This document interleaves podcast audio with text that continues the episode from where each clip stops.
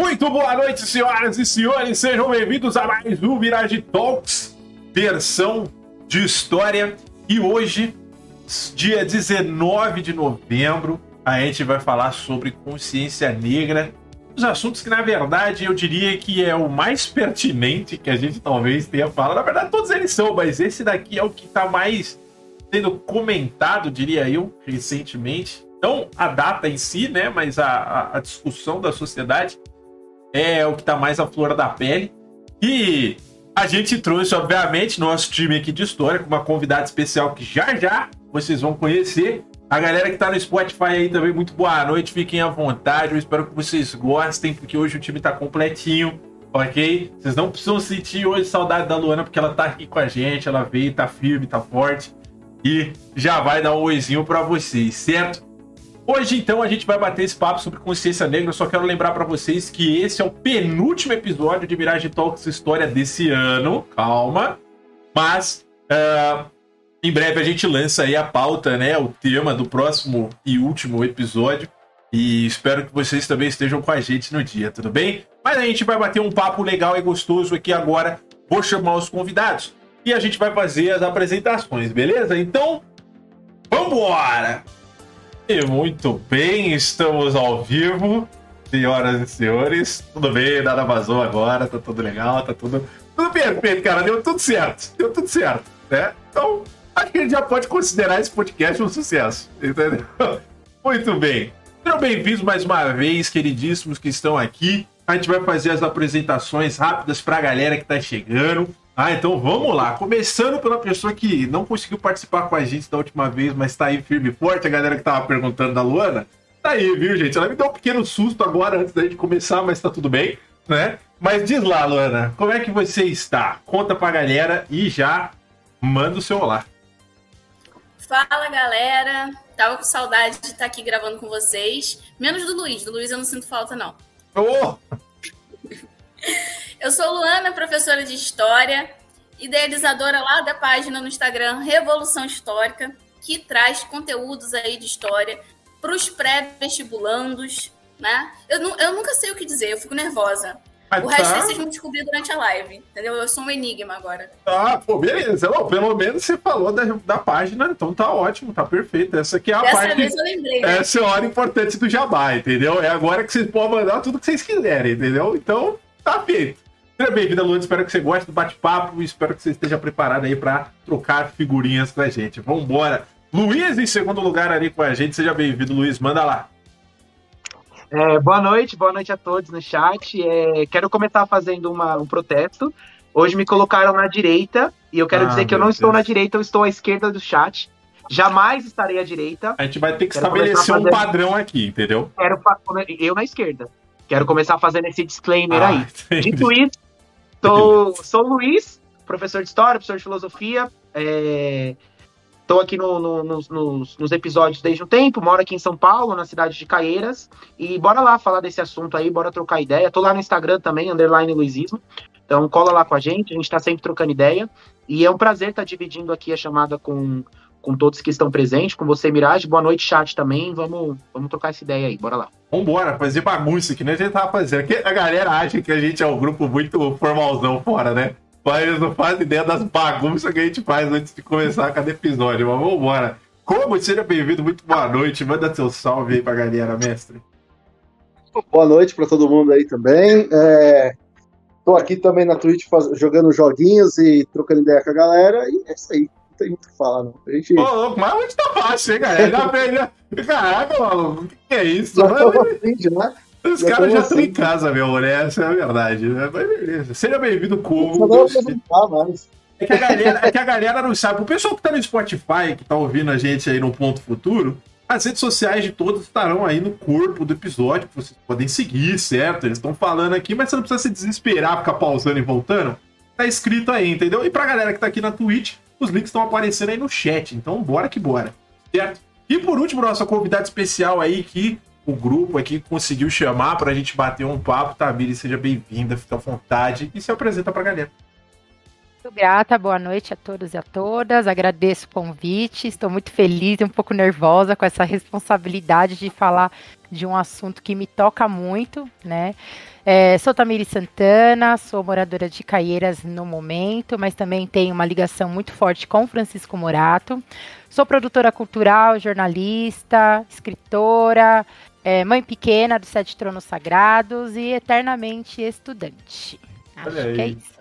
Aí todos nós, né? Na verdade, eu acho que a gente nunca para de estudar. Essa é a verdade. Uh, mas muito bem, sejam bem-vindos, seja bem-vindo, Tamiris, fique à vontade. O papo aqui é tranquilo. Eu sei que vai dar aquele nervosinho no começo, mas não dá. No, no final das contas, você vai ver que é tranquilíssimo. Certo? Então vamos lá, gente. Nervoso. Dá um nervoso no começo e no final parece que tá começando, mas é de boa. ah, Bele, vamos saber quem é esse EP do podcast. Eu gosto, eu fico feliz. Não, e você, e o Mirage ele já começa com uma pergunta existencialista, né? Quem é você? Por trás ah. dessa máscara social, quem você é? Né? Olha, em minha defesa, entendeu? Em minha defesa, essa é a pergunta mais importante que a gente tem que fazer mesmo, principalmente hoje em dia, entendeu? Então, fica aí a dica, certo? Todo dia que vocês acordarem, eu acho que vocês deviam perguntar quem são vocês, entendeu? Essa é a verdade. Não. não. Aí não levou eu acho que eu não quero descobrir, não, Mirage. Deixa pra lá. Ataque. Eu até faria isso, mas o Rivotril acabou. É por isso que eu só jogo videogame, entendeu? É isso daí. Vambora, muito bem. Vamos lá. Por onde a gente vai começar então, gente? Hoje a gente tá falando, porque amanhã, na verdade, é o Dia da Consciência Negra, né? Hoje é dia 19. A gente tá fazendo esse podcast porque a galera escolheu essa data porque eles acharam importante a gente trazer esse tema e, obviamente, é super importante é uma questão que hoje em dia é super discutida, né? É, na internet, então, eu acho que é um pouco difícil dizer que é discutida, é mais né, berrada de várias formas e de vários lados, mas tem que ser, porque a gente está passando, na sociedade atualmente, a gente está passando por um período de transição, né?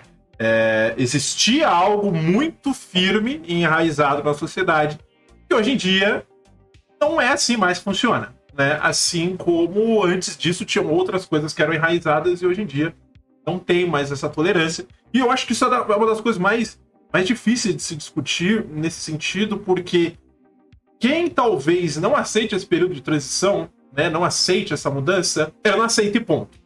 E quem aceita já está passando por essa mudança, então ele já está se corrigindo e se adaptando, porque somos seres humanos, olha só. Somos seres adaptáveis, e é isso que a gente tem que fazer, se adaptar. Né? Então, é, é, muito comum, às vezes acontece, eu já abro o assunto aqui, já passo para vocês fazerem a introdução de vocês. É muito comum aqui na Twitch eu ter muitas pessoas que chegam aqui e comentam coisas. Você vê que, assim, é, pode ser uma pessoa mais velha ou mais nova, que depende da criação também, não, não, né? não tem como a gente codificar por idade. Mas eu falo assim, cara, você pode falar o que for, você pode pensar o que for, mas esse é um momento de transição. Entendeu? Seja lá o que for a sua opinião nesse momento, daqui a alguns anos ou daqui a alguns meses, tanto faz. Entendeu? Porque a coisa já vai ter mudado. É, você vai ter que se adaptar. Não tem jeito, cara. Entendeu? Você pode odiar o que for, mas você vai ter que se adaptar. Sabe? A vida é assim. Então, uh, eu queria saber de vocês por onde a gente começa esse assunto. Quem aí vai abrir as portas pra gente aqui? Manda lá. Aquele momento de tensão. Pode, pode ir então? Vai, tá valendo, tá valendo, galera. Tem, é, o jogo começou, a bola tá em campo. Um olhando pro outro, vamos lá, vamos lá.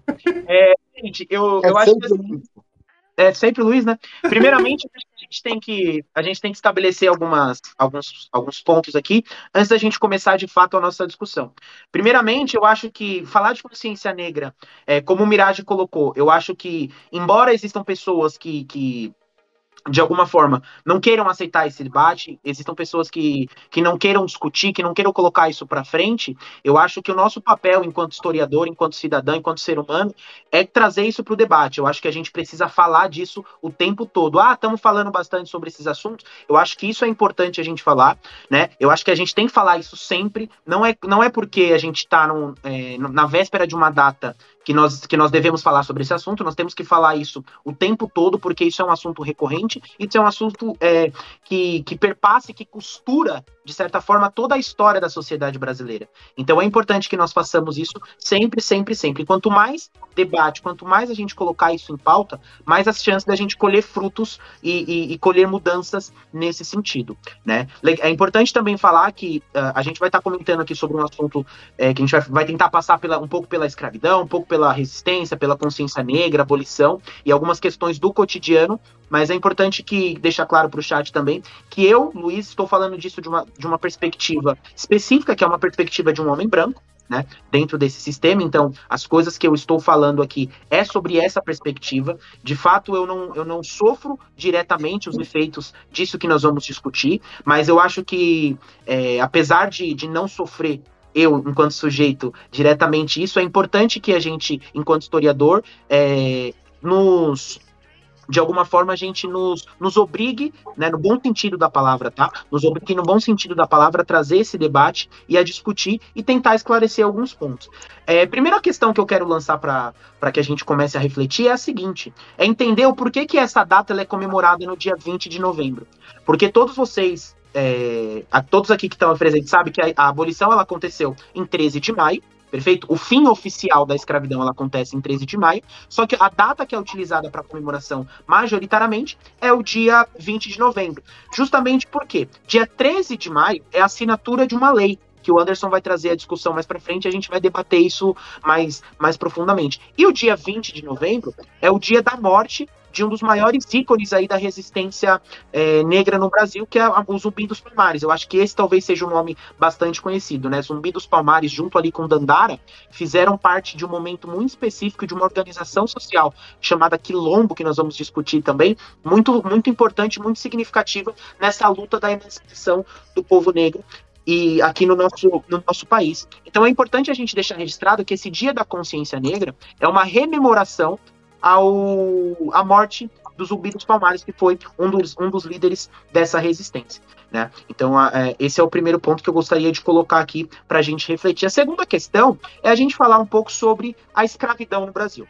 Hum. Né? Eu acho que, por mais que esse seja um assunto que, é, em algum momento da vida, todos nós já, já tenhamos tido contato, seja no colégio, seja numa novela, seja num filme, seja numa matéria de jornal, eu acho que esse tema ele é muito pouco debatido com a seriedade que ele precisa, sobretudo nos grandes meios, tá, galera? Quando eu falo que ele é pouco debatido, é porque assim, na academia, nas universidades, em lugares específicos, a gente tem um debate, só que falta democratização desse debate, né? É claro que a gente tem assistido nos últimos anos um, um crescimento muito forte do debate sobre essas pautas, mas eu acho que é, a escravidão ela ainda não é tratada da forma que ela deveria. E eu acho que, que isso é um, da, um dos, dos eixos estruturantes aí da história brasileira. Falar de escravidão no Brasil, falar da, da trajetória e da, e da participação do povo negro no Brasil é falar da história do Brasil, perfeito? A escravidão, aquilo que a gente conhece como escravidão, foi um, um sistema total, um sistema socioeconômico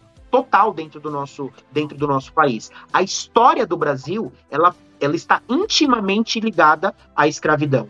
É interessante a gente fazer essa fala, porque muitas vezes a gente tende a, traba a trabalhar e a tratar a escravidão como um fato, né? Uhum. A, a, Lu, que está estudando aí com sociólogos, como um fato social. A escravidão enquanto um fato social dentro da história, da, da história brasileira. Quando não, ela é estruturante da história brasileira. E a escravidão, ela foi um sistema que penetrou a, a, história do Brasil em todas as dimensões. Por isso que nós chamamos a escravidão de um sistema total. Né? A gente chama a escravidão de um sistema total. A escravidão ela atacou politicamente, né? Ela, ela penetrou economicamente, fundamentalmente economicamente, economicamente, mas na questão da formação dos sujeitos, da formação subjetiva do sujeito, da formação das pessoas, daquilo que a gente vai chamar de identidade, a escravidão também está presente. Né? É claro que assim, ao longo da nossa explanação, ao longo da nossa conversa, a gente vai deixar isso um pouco mais claro, ou pelo menos a gente tem esse compromisso de tentar deixar mais claro, claro. né? Mas é muito interessante a gente falar sobre a escravidão, porque é, eu tenho estudado esse tema há, há, há, um tempo e a gente, a gente costuma chegar à, à conclusão de que houve uma diáspora africana Né? Esse termo diáspora africana está muito, tá muito na moda, sobretudo nas produções um pouco mais recentes, né? sobre escravidão, seja qualquer coisa, qualquer, qualquer o assunto que for tratar, seja resistência, seja o tráfico, seja a, a, questão econômica, qualquer coisa que se fala sobre a escravidão, é muito comum a gente utilizar esse termo diáspora, né? Ou a gente vê isso sendo utilizado. E aí eu vou trazer aqui um historiador chamado Joel Rufino dos Santos, um historiador negro, marxista, que fala sobre a, a questão da escravidão, ele diz que a primeira coisa que a gente precisa problematizar é justamente esse conceito, né? Da diáspora. Porque quando a gente trata diáspora, pouco a gente reflete sobre o que isso significa,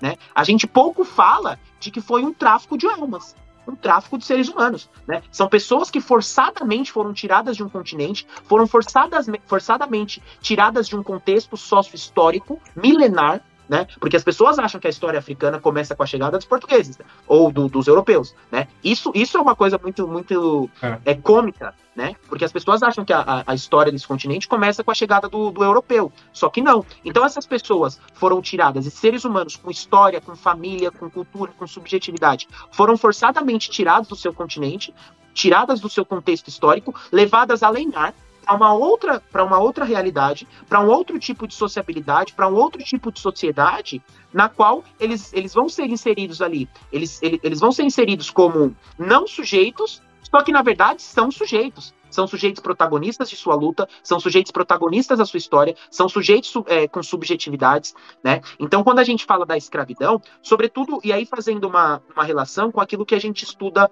na escola, né? Quando a gente, eu pelo menos lembro de quando eu estudei, quando eu tinha 12, 13 anos, e a gente tinha aquele termo lá sendo utilizado, que era o termo do, do escravo como mercadoria, do escravizado, perdão, como mercadoria, né?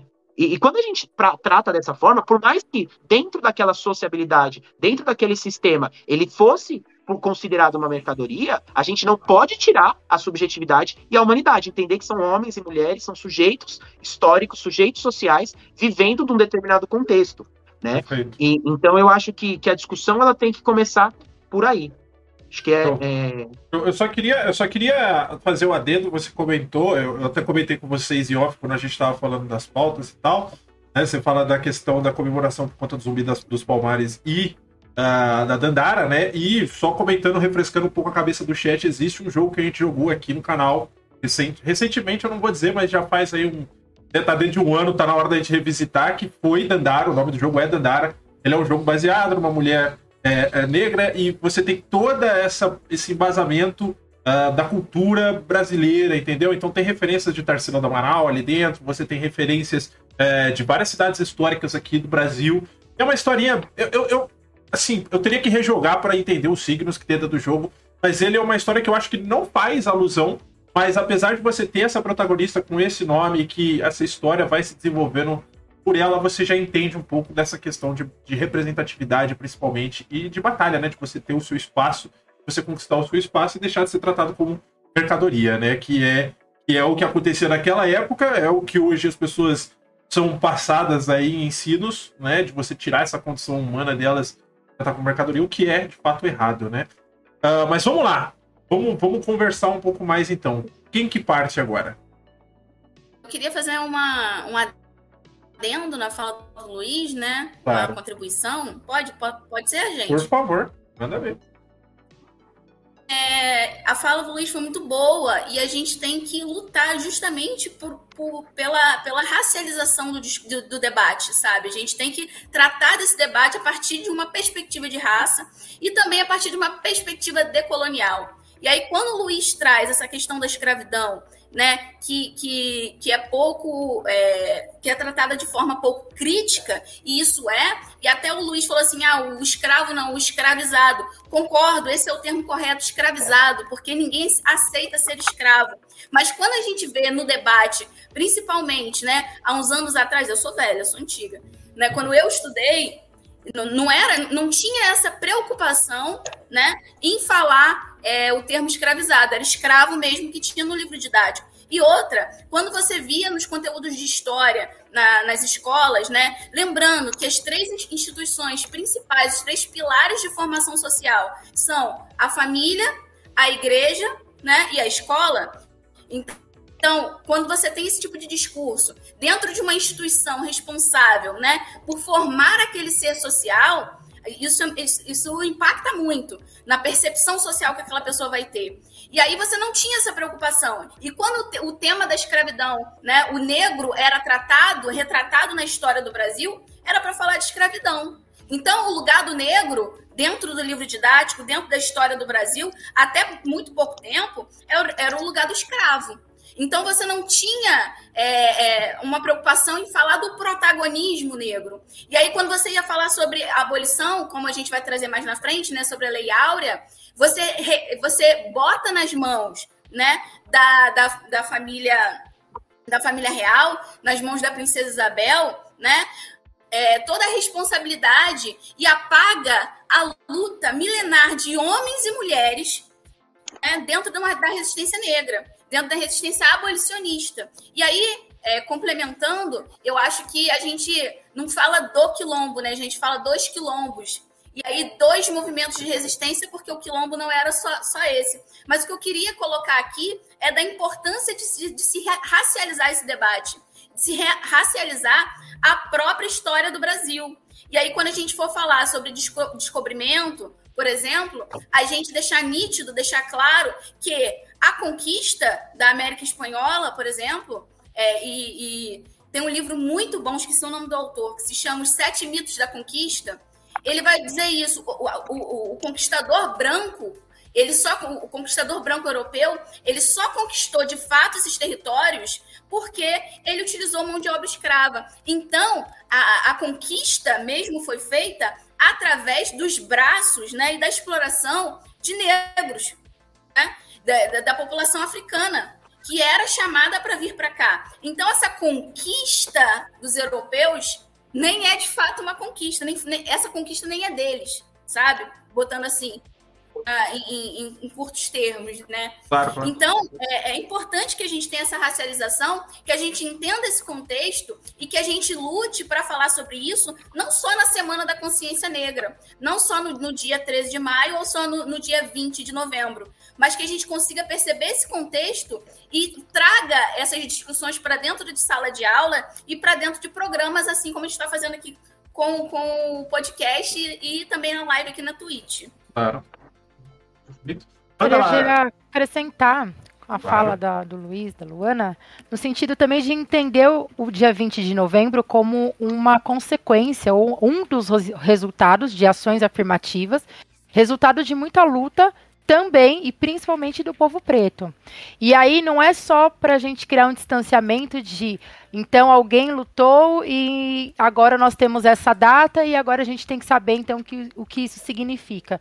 Mas é para a gente também compreender o nosso papel enquanto protagonista na sociedade e repensar o quanto a gente precisa acelerar e aprofundar a nossa compreensão sobre essas problemáticas e buscar a solução, buscar é, alterar as nossas interações sociais, né? buscar na prática uma cultura, uma ação antirracista, e isso pode ser soar muito complexo para quem, por exemplo, se depara pela primeira vez na, sobre a temática, né? Uhum. Mas que hoje, por conta da internet, inclusive iniciativas como essa, né? Então a gente tem um debate super denso e interessante, necessário, é, povoando um, um lugar onde, na sua maioria, não se não se tem essa preocupação, né?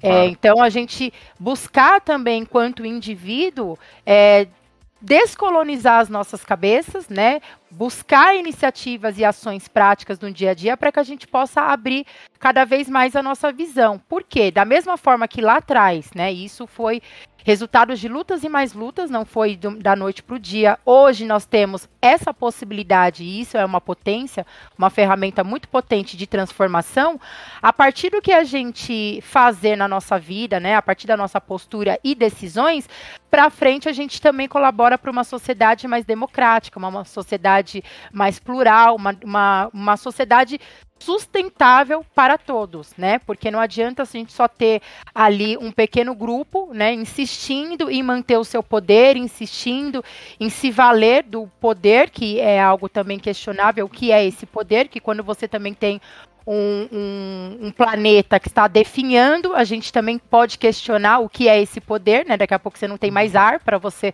sobreviver, para você viver. Mas, enfim, tudo isso lá na frente vai também definir qual é a sociedade, o modelo de sociedade mais leve, mais sustentável nós teremos, né? Então, parte de nós nesse momento, mesmo não tendo é, o entendimento ainda do que tudo isso impacta na nossa vida, começar a buscar e se movimentar para ser a diferença na nossa sociedade e para você também enquanto ser humano, né? Ou tentando, né, ser esse humano, essa pessoa, essa existência, poder se superar, né? Poder quebrar é, preconceitos, poder é, se deparar com uma visão diferente da que você aprendeu até então e você também crescer e amadurecer com isso. Então, gostaria de acrescentar também do que foi falado até então. Claro, perfeito, perfeito, super bem colocado. E como você quer ir com alguma coisa aqui?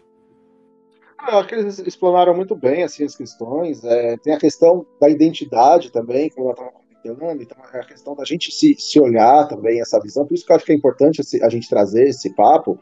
E eu fico pensando sempre muito numa coisa que, por exemplo, é, meu sobrenome é Kogo e todo mundo fala, todo mundo quando vai falar alguma coisa fala, ah, mas da onde que é da Itália?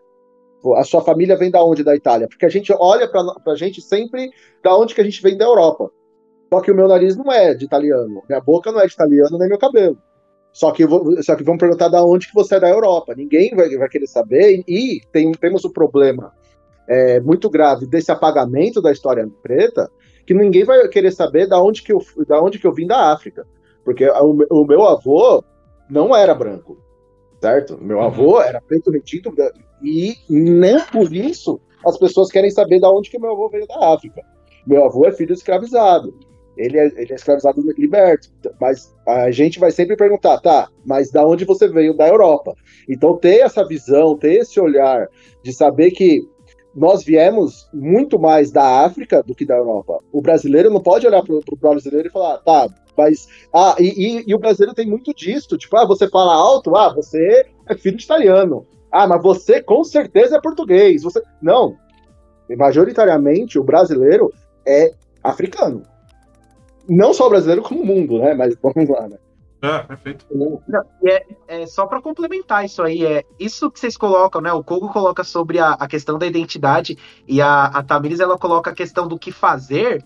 Isso é, é, é, fundamental da gente colocar no debate, galera, porque essa questão do resgate à origem, né? Da volta do quem sou eu, de onde eu venho, porque pra, eu, particularmente, eu tenho, eu, eu tenho isso como uma, uma uma questão de vida mesmo, né? Porque, por exemplo, qual que é o nosso, a nossa identidade? A gente brincava aqui no começo, né? Do, perguntando quem é você, né? Só Sim. que a nossa história, ela não começa quando a gente nasce, tá ligado? A é. nossa história começa quando a gente vem ao mundo. Né? Se a gente for partir da, da perspectiva sociológica, da perspectiva da psicanálise, enfim, da psicologia, é, a gente vai ver que a nossa história ela começa muito antes. Então esse lance do não saber de onde eu venho ou do, do, me negar a buscar isso aí, ou do, do, ser, do, me ser negado essa busca da minha identidade, da minha origem, impacta também nas minhas ações do que fazer.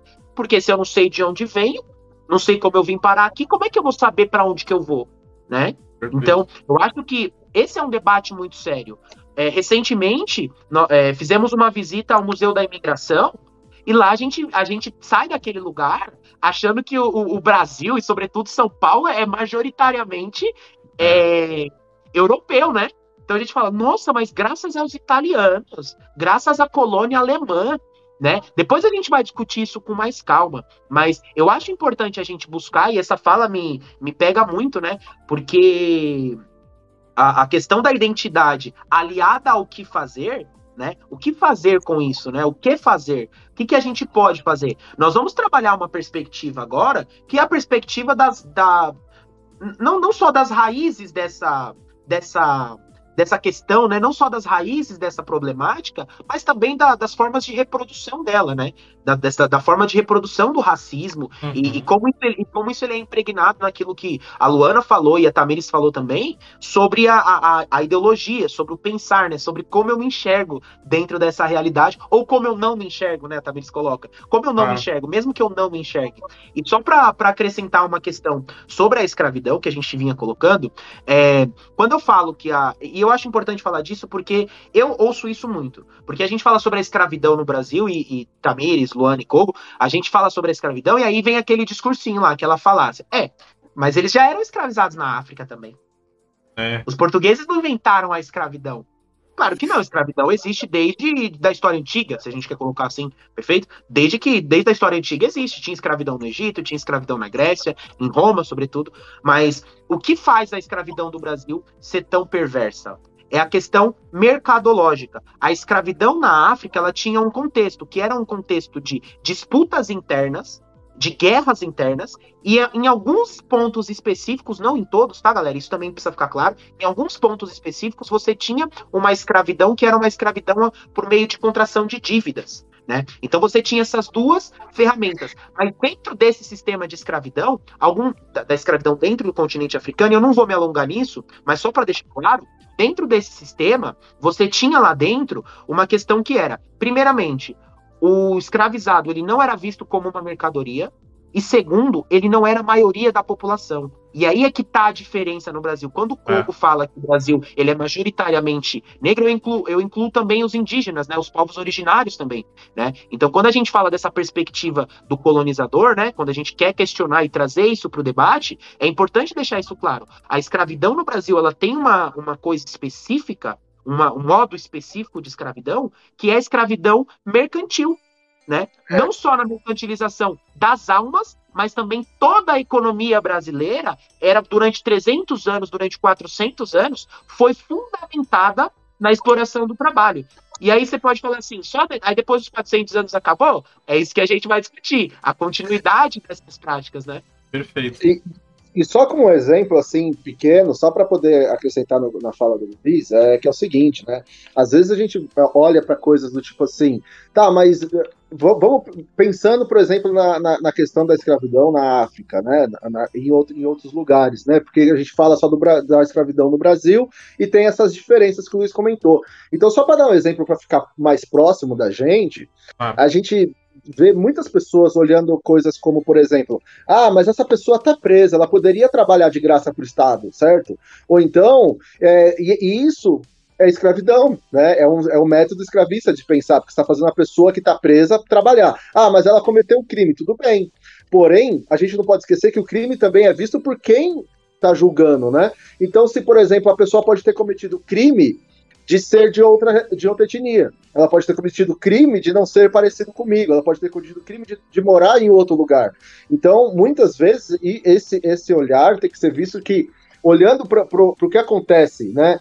E muitas pessoas defendem que, por exemplo, a pessoa que está reclusa, reclusa na sociedade, que ela deveria estar tá trabalhando de graça para o governo por algum motivo. Então a gente uhum. É, é, essa essa fala ela está defendendo uma escravidão, uma escravidão moderna, no caso, mas a gente esquece que quando as pessoas eram presas em outros lugares nessas épocas, isso também era essa forma de escravidão, e ela era presa porque às vezes tinha uma guerra entre duas, duas sociedades, eles acabavam sendo presos porque o, o perdedor da guerra é preso, ou então vai pagar uma dívida e tudo mais. E se a gente olha para o nosso sistema carcerário, o que mais tem é a gente que está tá pagando dívida lá dentro. É. Né? Perfeito. É, ele está pagando a dívida com a sociedade, esse é o termo utilizado, né? É. Ele, o, o, o tempo ele está em dívida com a sociedade está pagando essa dívida, acho que é por aí mesmo. Perfeito. Eu, eu queria aproveitar esse momento, então, para a gente contextualizar um pouco as coisas, porque assim, é óbvio que a gente quer chegar bastante nessa conversa da atualidade, porque é onde o cerne da conversa que a gente provavelmente estabeleceu é para chegar, né? Então, é, mas antes da gente chegar aí, a gente fala um pouco de escravidão, mas eu queria entender, basicamente, assim, esse conceito. É porque agora é uma pergunta. Aquelas perguntas que eu faço, né? Pode fazer.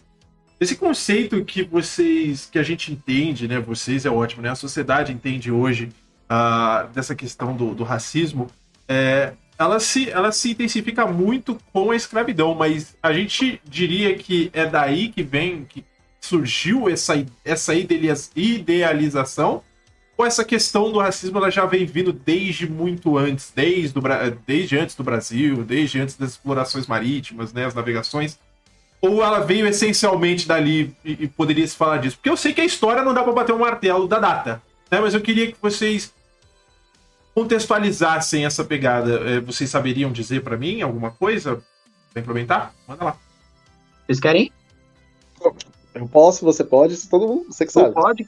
Tamires, quiserem, vamos. É o vereador. Não, não, eu acho que assim, a, a, é importante entender, essa questão do racismo, ele, ele surge como pauta em discussão no século XIX, tá? O racismo, como a gente conhece, ele surge como pauta, como debate no século XIX. Justamente quando nós vamos ter aquilo que, eu vou falar um termo aqui que a Luana adora, o neocolonialismo, né? O neocolonialismo, quando a gente tem essas políticas de expansão imperial e a, a fase é, a fase que, que o Lenin vai chamar de última do capitalismo, mas quem sabe que não é, mas a fase imperial do capitalismo, essa fase de expansão do sistema capitalista e aquilo que a gente vai chamar de colonização da África e da Ásia, é daí que vem surgir essa questão do, do, do, racismo. Por quê? No século XIX, era necessário que tivesse uma justificativa para as intervenções europeias e dos Estados Unidos na África e na Ásia. Né? E a gente sabe que o resultado disso, da partilha da África e Ásia, vai desembocar na Primeira Guerra Mundial e tudo mais. Mas é importante trazer esse debate. Por quê? Mesmo que durante a, as expansões marítimas, como você bem colocou, Mirage, desde mesmo quando as expansões marítimas elas começam ali no século XIV, XV, e eles chegam à África, eles não colonizam a África a essa, a essa altura. Claro. Eles estabelecem aquilo que a historiografia chama de feitorias, que não são sistemas complexos de exploração, porque não tem um projeto colonial.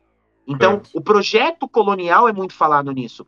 A, o homem branco ele vai ter um projeto colonial raça, é, baseado na raça quando do século XIX, porque aí você tem toda aquela, aquela questão do racismo científico que nós discutimos quando falamos de eugenia na última live. Né? Então você vai ter ali uma questão que, é, é, claro, assim, a gente pode trazer alguns, alguns autores, mas eles vão chamar de darwinismo social, por exemplo, né? Ou a gente pode trazer o termo religioso utilizado, que é o mito do Adão branco, perfeito? Então essa questão uhum. do racismo, esse termo racismo e a estrutura é, a, estrutura de exploração baseada na raça, especificamente, ela acontece no século XIX. É daí que a gente tem essas discussões, e é claro que o fim do XIX no Brasil e o processo republicano, o projeto republicano, eu vou falar disso mais para frente, e o projeto republicano, ele se mostra racista, né? Mas é importante entender que o racismo, ele surge como ciência no século XIX. Então é daí que esse contexto vem, né, Kogo? Sim, é. O, o, eu acho que você explorou legal exatamente essa questão, que é o seguinte: não, a gente não pode esquecer que o racismo é uma construção também, né? E ela é uma construção baseada justamente nessa, nessa mercantilização e depois muito fruto do capitalismo, porque ele vai ser uma questão de, de a gente precisa explicar o porquê que a gente diferencia essa raça. Porque no começo, é, é para aumentar a produção cada vez mais e se ver mais produtivo, pegar uma pessoa de outro lugar e colocar para trabalhar de graça é muito mais vantajoso. E aí você começa a mercantilizar isso. E você começa a criar, você vai criar argumentos para poder justificar o que você já faz de errado. Isso é, é o normal certo? Então, vai, vão criar, aí vão criar através da teologia, de algumas formas, vão ser criadas através de, de a, a, pautas da, da, prática mesmo, né, em si, mas é importante sempre deixar claro que isso é uma coisa construída principalmente ali por volta da, da, Não que não existia antes, porque a gente tem toda a questão também é, religiosa por trás disso também, que vai ter a questão do, do filho de Caim e tudo mais, que eles vão criar essa justificativa para poder ver o, o, escravizado e a é, como um mal para a sociedade, e vão se uhum. criar várias alternativas de pensamento, principalmente, como nós falamos no, no, no episódio passado, dessa ciência, e eu sempre gosto de colocar aspas nessa palavra, né? Mas essa ciência é, olhando para a eugenia, que é justamente a forma de você falar, peraí, essas pessoas elas, elas são escravizadas e, e aí vão se criar várias teorias de por que, que não existe uma, uma revolta total de uma vez, de uma hora para outra, por que, que não existe uhum. esse tipo de coisa, essas teorias vão fazer essa, essa é, crescer esse, esse, pensamento de que o branco, na, nessa visão maluca deles, é melhor, né? Não, e outra coisa, né? Só para complementar, uh, quando a gente fala de racismo, o racismo ele não é um ato, tá, gente? Eu, eu, queria que isso ficasse claro. O racismo ele não é um ato. O racismo ele é um processo. Ele é um processo Sim. onde as condições da sociedade vão reproduzir uma forma de sociabilidade. E essa forma de sociabilidade, ela subalterniza uma raça. Ela coloca uma outra raça como inferior. Né? Então a escravidão, perdão, o racismo, ele não tem uma forma específica. Não existe uma forma específica do racismo. O racismo é um processo. Ele é um processo de reprodução de uma sociedade, de reprodução daquilo que a gente chama de condições de uma sociedade, a reprodução da subalternidade da raça. Então o racismo ele é processo, é reprodução de subalternidade da raça. Uma raça é, dentro desse debate que a Luana trouxe para a gente racializar, dentro desse, desse, desse debate sobre raça, existe uma raça que ela é subalternizada, ela é colocada abaixo, não ela, ela não é inferior, ela é inferiorizada. Né? Ah. Ela não é subalterna, ela é subalternizada. Porque alguém achou que tinha que fazer isso, e aí as condições, e aí os motivos e, as, e, as, e as, os objetivos o Kogo já trouxe muito bem aqui, né? Então isso precisa ficar claro, o racismo ele não é um ato, ele é um processo. Por isso que ele é entranhado, por isso que a gente fala que ele é estruturante da sociedade, porque as pessoas e a, e a, a Tamiris trouxe isso também, as pessoas elas nascem dentro dessa condição e elas tendem a reproduzir isso. Né? As pessoas elas tendem a, a, a se colocar dentro dessa reprodução de condições, né?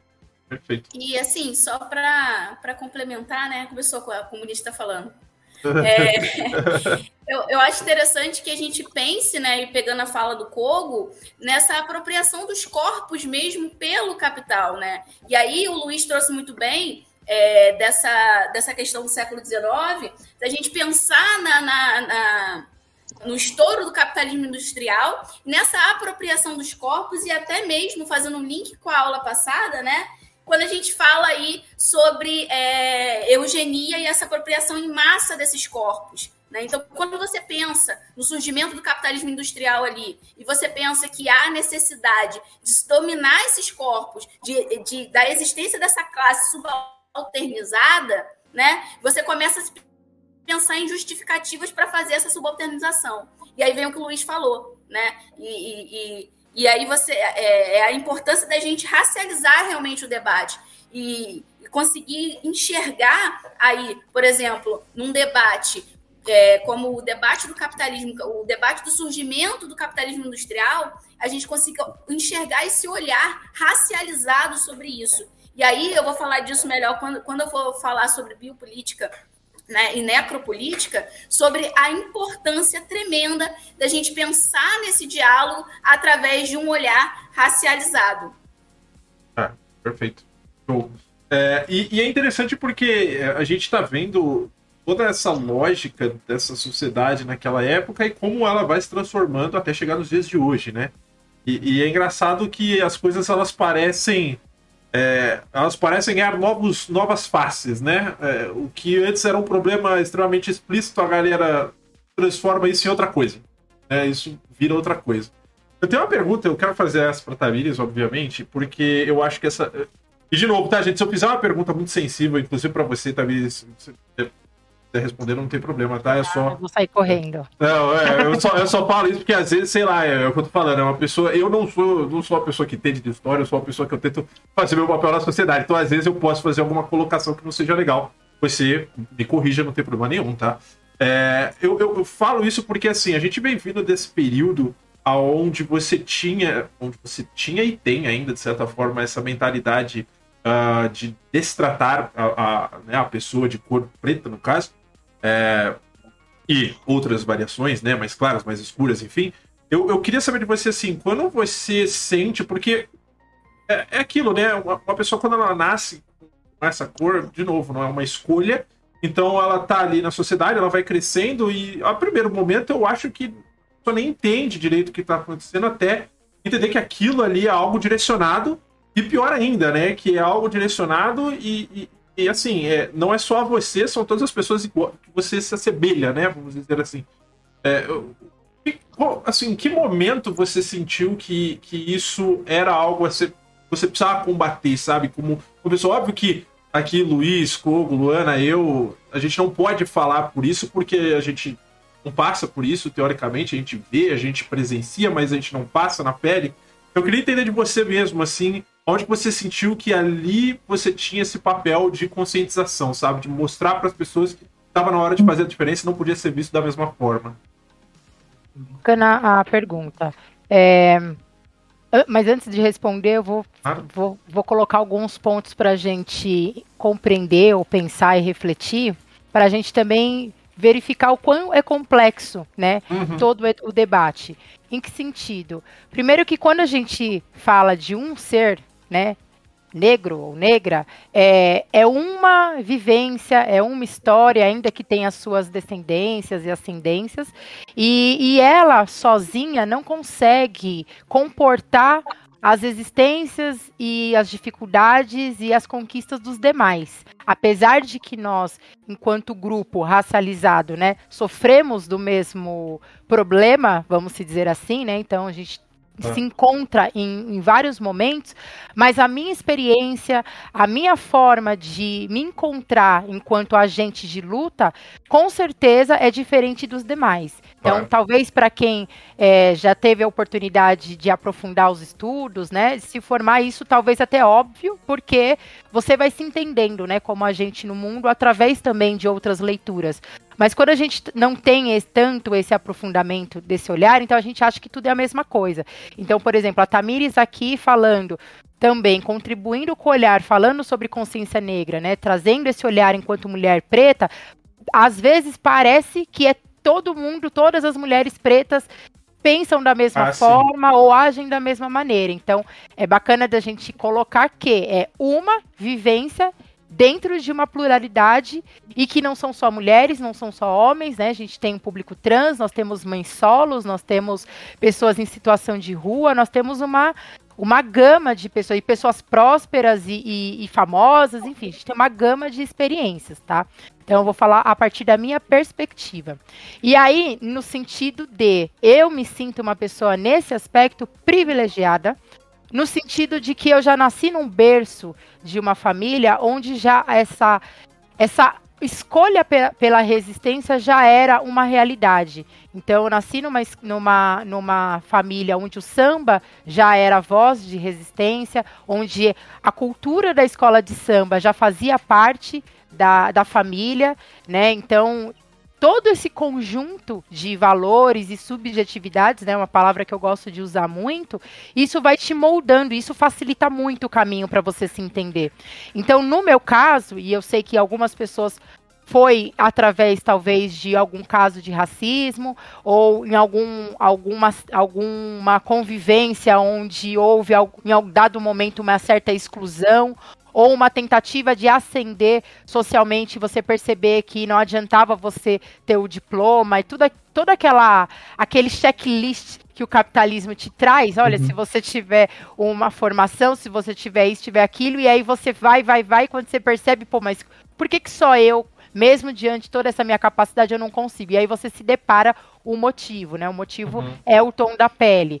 Então, cada um tem o seu momento de virada, como também tem pessoas que vão viver e já viver o resto da vida e não vão compreender isto. Vão achar que o racismo não existe, vai achar que é mimimi. A gente, hoje mesmo, a gente tem algumas pessoas em alguns postos, né, do governo que tem esse tipo de fala, né? Então, teoricamente são pessoas que seriam lideranças e aí reproduz essa mentalidade e a gente percebe que tem muita gente dessa que, que compactua né, com esse pensamento porque ainda não se enxergou.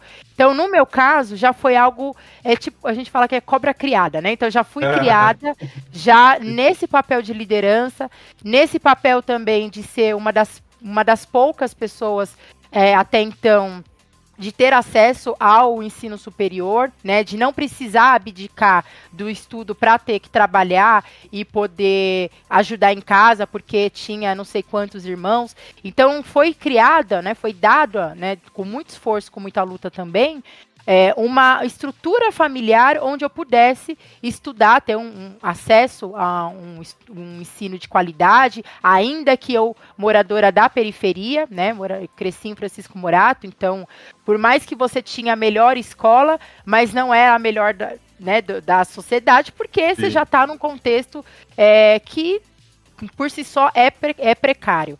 Então, eu na minha experiência, eu já tive esse privilégio.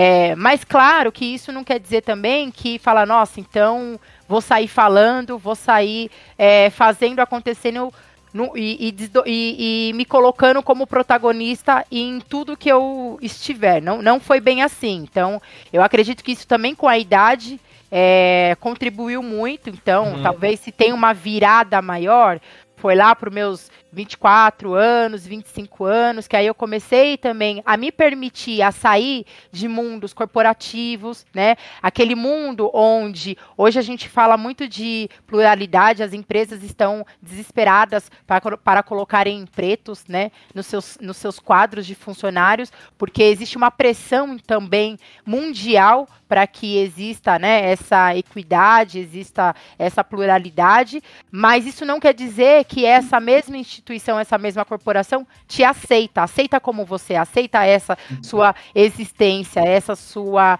é, subjetividade, né? Eu gosto porque quando a gente fala subjetividade, a gente já engloba um monte de coisa ao mesmo sim. tempo, né? Então, quando eu me permiti, né, e arrisquei sair desse mundo corporativo, fui para o mundo da cultura, fui trabalhar diretamente na periferia, aí eu percebi o quão é importante eu ter essa voz erguida, o quão importante é eu buscar conhecimento cada vez mais, e não é qualquer conhecimento, conhecimento também sobre a minha ancestralidade, conhecimento sobre as lutas, para que eu possa cada vez mais é, me munir de argumentos, de conhecimento, de informação, de comunicação, para que eu possa, é, não no sentido de querer ser referência para alguém, Seria ótimo se isso acontecesse, mas primeiro para que eu pudesse me curar, porque é um processo muito árduo, né? Essa essa reviravolta, né?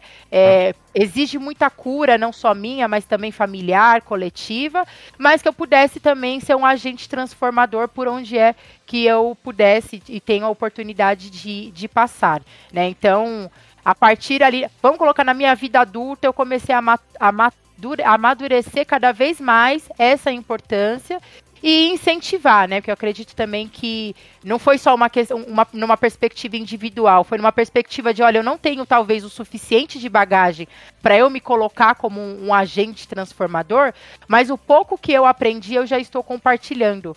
Entende? Então, isso para mim também fez, faz e fez muita diferença. Então, esse ponto da virada aí ainda está em construção e desconstrução, né? Mas foi basicamente resultado de uma estrutura familiar já de incentivar essa liderança. Perfeito, perfeito. É, é legal porque a gente vê que uh, a gente tem muito essa questão na sociedade de a gente ter um messias, né? Um alguém que vai é, bom, ah, talvez o nome não tenha sido oportuno nesse momento, dado o contexto do país, mas é... Não o Jair, né? É, não o Jair. É, é, né? é, mas é porque é necessário falar essa palavra. Não, não, não, é não, não é ele. Não, não estou ah, falando tá. dele. Ele não. não, tá? Ele não, ele não. exatamente. Não estou citando. Não é ele. Mas tá. levando, levando a, a, a, a, literalidade da palavra, né? Falando de fato o Salvador. Dela. Vamos para o Salvador? É, o Salvador. Beleza, Vamos obrigado. Salvador? Não tem problema, vamos de Salvador. Bom, o Salvador, né? A gente tem essa mania porque a gente entende que parece, pelo menos, não sei se é isso é exclusivo da sociedade brasileira, porque, de novo, eu, eu tenho contato com outras pessoas ao redor do mundo, mas creio eu que não, mesmo porque se a gente olhar para os Estados Unidos, por exemplo, que a galera adora, né, a nossa síndrome do, do americano, a gente vê também que lá eles buscam um salvador e coisa e tal. E, e é feio a gente ver isso dessa forma, porque é, a gente deposita como se o cara fosse a perfeição, sabe? Ele fosse o resolvedor do problema e, e, e, de novo, isso vai totalmente contra você viver numa sociedade, né? Você tá colocando nas mãos de uma pessoa resolver o problema de todas as outras. Não é assim que funciona.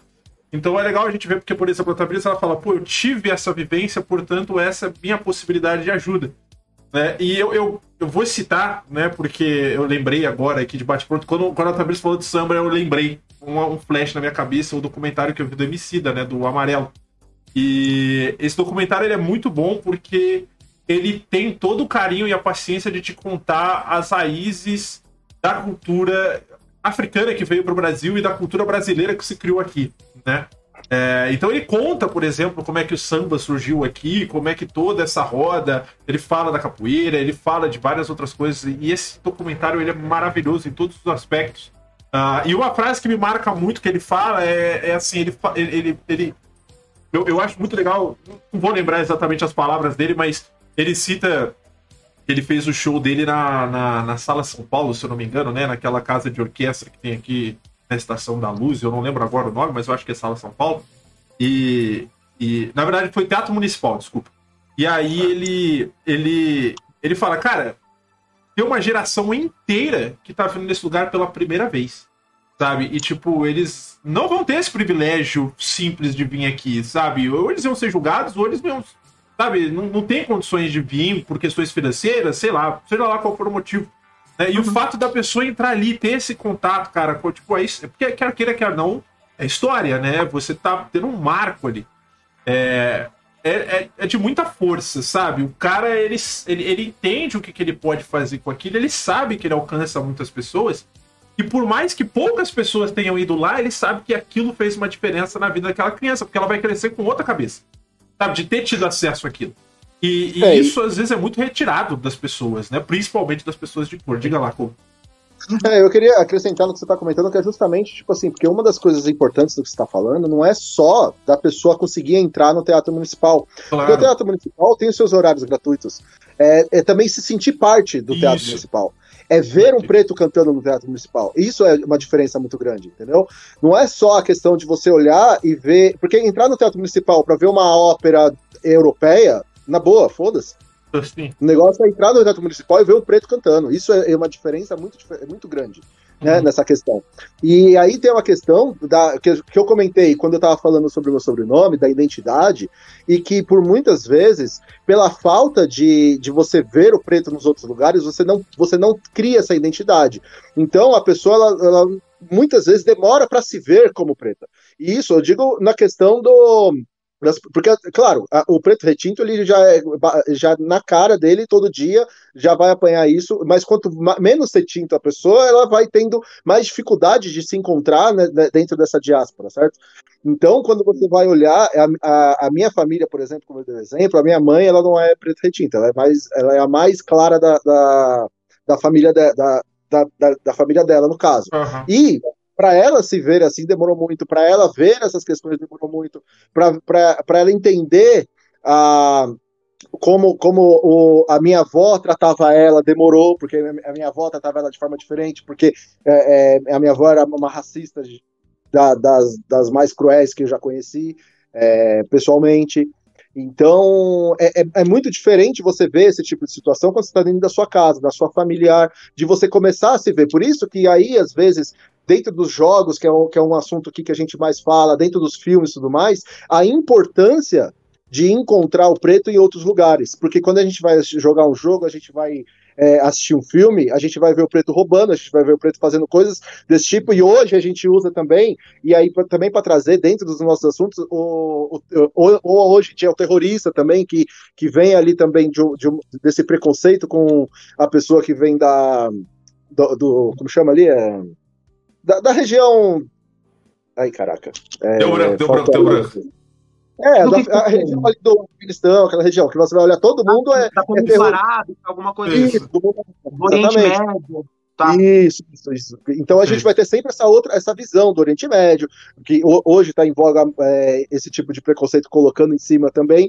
Então essa importância de você colocar o preto sendo protagonista da, da, das coisas, né? E aí a gente pode voltar tanto para os tantos, é, tantos, é, como chama, tantos imagens que a gente viu do passado de pessoas pretas importantes que foram é, colocadas como brancas depois, né? Que eles foram embranquecendo. Embranquecendo, né? Por exemplo, o é. Machado de Assis, por exemplo, né? É. E assim, só para pegar carona nisso que você fala, Pog, eu acho que duas coisas são muito importantes, e aí já retomando também o, isso que a Tamiris falou, eu achei incrível, assim, como, como ela coloca, porque essa, essa questão da subjetividade, e, e, assim, entenda a subjetividade como a identidade, como a, a, a, o pessoal, né? Aquilo que, que envolve tudo, toda a construção de uma pessoa, né? Eu, é, é, isso que a gente chama de subjetividade. Tudo que envolve a forma com que a pessoa pensa, o que a pessoa gosta de cultuar, o que a pessoa gosta de, de vestir, o que a pessoa enxerga do mundo. Então, toda essa construção é que a gente chama de subjetividade. Eu acho que duas questões elas precisam ficar muito claras nisso. A primeira delas, quando nós falamos de representatividade, da pessoa, da pessoa se olhar e se identificar, eu acho que felizmente, né, a gente vem, vem, vem, vem crescendo isso, e eu acho isso um fato importante, dessa questão da representatividade nos grandes, nos grandes meios, né? Então a gente tem é, cada vez mais crescendo. Porém, e aí entra no que a Tamires falou, nos espaços de poder, ainda a gente não tem representatividade. E isso é o que pega, né? Isso é o que é, é complicado, porque não basta só a gente ter um artista que vai representar, né? Não basta nós termos alguém no jornal que vai falar sobre isso. Mas nos espaços de tomada de poder, nos espaços de decisão, e aqui eu estou parafraseando um, um, excelente autor que vocês precisam é, conhecer, que é o Silvio de Almeida, né? Que ele fala sobre o, o o, racismo estrutural, sobre todas essa, essas reproduções. Então aqui fica a dica para vocês aí, pesquisem depois. Tem uma live maravilhosa do Silvio de Almeida com a Jamila Ribeiro, que é uma outra intelectual brasileira incrível, né? É, eles são assim o, o, que a gente tem de melhor sendo produzido é, atualmente, assim, né? E eles produzem sobre vários assuntos, esse inclusive, né? Essa questão da, da, da representatividade e dos espaços de poder. Então a gente também precisa entender que não basta só a representatividade, né? É, ela é importante, ela é um ponto fundamental, mas ainda falta um pouco dessa representatividade, é, falta nos espaços de poder, nas tomadas de decisão. Né? A gente vê, por exemplo, as pessoas que tomam as decisões sobre. E aí vou, vou, ampliar um pouco o debate. As pessoas que tomam decisão sobre a condição das mulheres na sociedade brasileira hoje são totalmente contrárias às pautas referentes às mulheres. Né? A gente tem a, o, o quem toma decisão no, no, meio ambiente, que é um cara contra o meio ambiente, tá ligado? Então, assim, é, a gente vê que os espaços de tomada de decisão, é, se a gente for falar do, do, do presidente aí do da fundação Não, do, do dos Palmares, Palmares. a gente começa a chorar aqui, né, de, de, de, de, do nível que é isso. Então a gente precisa também é, levar o debate para essa esfera de tomada de poder. E, e, isso é muito fundamental. Por que, que eu acho, né, e aí é uma, uma, uma leitura que, que a gente faz, nisso que tanto a Tamires e o, e o Kogo falaram, sobre essa questão da dificuldade de se identificar, né? Dessa, a Tamires até colocou que isso veio de, veio sempre, nessa né, questão da resistência, isso já vem de berço nela, né? Ela felizmente viveu ali num contexto, teve oportunidades que, que de certa forma, né, em, é, como eu posso dizer, contribuíram é, predominantemente para essa formação que ela teve, e ainda assim ela conta que é um processo, né? Que é uma, é uma demora até essa descoberta, curar a ferida, né? A gente imagina que não deve ser fácil, né? É um processo traumático. E por que, que eu acho que isso acontece? Justamente porque hoje no Brasil nós temos uma coisa chamada de perseguição. Hoje não, né? Isso vem da desde a República, de uma perseguição cultural. Né? E quando eu falo de cultura, eu estou englobando tudo. Eu não estou falando só da, da música, da, do, do, do credo, da, da forma de vestir, eu tô falando da cultura, da subjetividade. Há no Brasil um projeto de destruição e aniquilação dessa cultura e dessa identidade. Por isso que nós vemos sistematicamente essas perseguições. O Brasil hoje, ele vive sob a égide de um estado colonial, gente. O Brasil vive sob a égide de um, a égide de um estado colonial, de um estado que foi forjado na época das, das bandeiras na época dos bandeirantes, dos sertanistas de contrato. Quem eram esses bandeirantes aí? Quem eram esses sertanistas? Eram os caras contratados para exterminar a tribo, né? Exterminar tribos nativas e originárias que não se adequavam ao projeto colonizador do homem branco e também combater o, os quilombos, né? Então, quem são esses caras? Essa perseguição ela vem de, ela vem forjada. Então, o Brasil está sob a égide de uma de uma de um estado colonial. Então, quando a, a Lu falou sobre decolonialidade, né, a, a, a Tamires comentou sobre isso, quando a gente fala sobre a libertação né, como sair desse status, o que a gente chama de emancipação humana, a emancipação humana perpassa sobre isso, porque a gente não pode esquecer que esse projeto colonizador do Brasil foi um projeto que veio a cruz a imposição do, do, do cristianismo catequista, jesuítico, né? E, e, e, isso tudo amparado numa coisa que, que ficou conhecida como etnocídio. Então, tudo aquilo que o. o... porque assim, quando o Brasil ele, ele, ele passa do estado de, de colônia para o estado de república, aí puxando um pouco império, depois república, né? Quando uhum. ele passa do império para a república, a pergunta era: é, que tipo de projeto que a gente vai ter no Brasil agora? Sabe? Que projeto é isso que eles usavam. Que projeto civilizatório nós vamos ter no Brasil agora? E eu falo sobre essa proclamação da República que foi agora, tá, gente? Esse feriado que nós tivemos aí, adoro feriado, tá? Não tô aqui reclamando do feriado. Não, adoro, acho ótimo, ainda mais quando é numa segunda, né? Eu acho ótimo, assim, por mais feriados como Excelente, esse. Mas né? é importante a gente entender o que foi essa proclamação da República. O projeto civilizatório do Brasil estava centrado na necessidade de aniquilar a população indígena e aniquilar população afrodescendente. E não só aniquilar a população em si, mas aniquilar sua subjetividade. Né? E isso o Brasil vai ter duas questões. A primeira é a imigração, que é aniquilar pela cor da pele. E a gente vai falar um pouco disso mais para frente. Esse, esse, é o primeiro ponto. O segundo ponto é a aniquilação cultural. Então, o projeto civilizatório do Brasil, o projeto de civilização republicana do Brasil, ele trabalhou incessantemente para a criminalização dos saberes indígenas e afrodescendentes, dos modos de vida, das maneiras de lidar com o mistério, por exemplo. E aí a gente pode entrar nessa questão da religião e do culto, que eu vou deixar para Tamires comentar, né? Do modo como se veste, do modo como se ouve, do modo do, do que se come, do que se canta, do, sabe assim, aquela ideia do. É, é, é, a, República, a República Brasileira foi forjada nos moldes de uma república francesa, europeia, branca, daquela ideia do penso, logo existo. Então, se, eu, se o meu saber ele é o saber científico, racional e pensante europeu, então o meu tipo de sociedade precisa ser essa. Ah. Então eu penso, logo existo. Só que, na verdade, a gente vê que.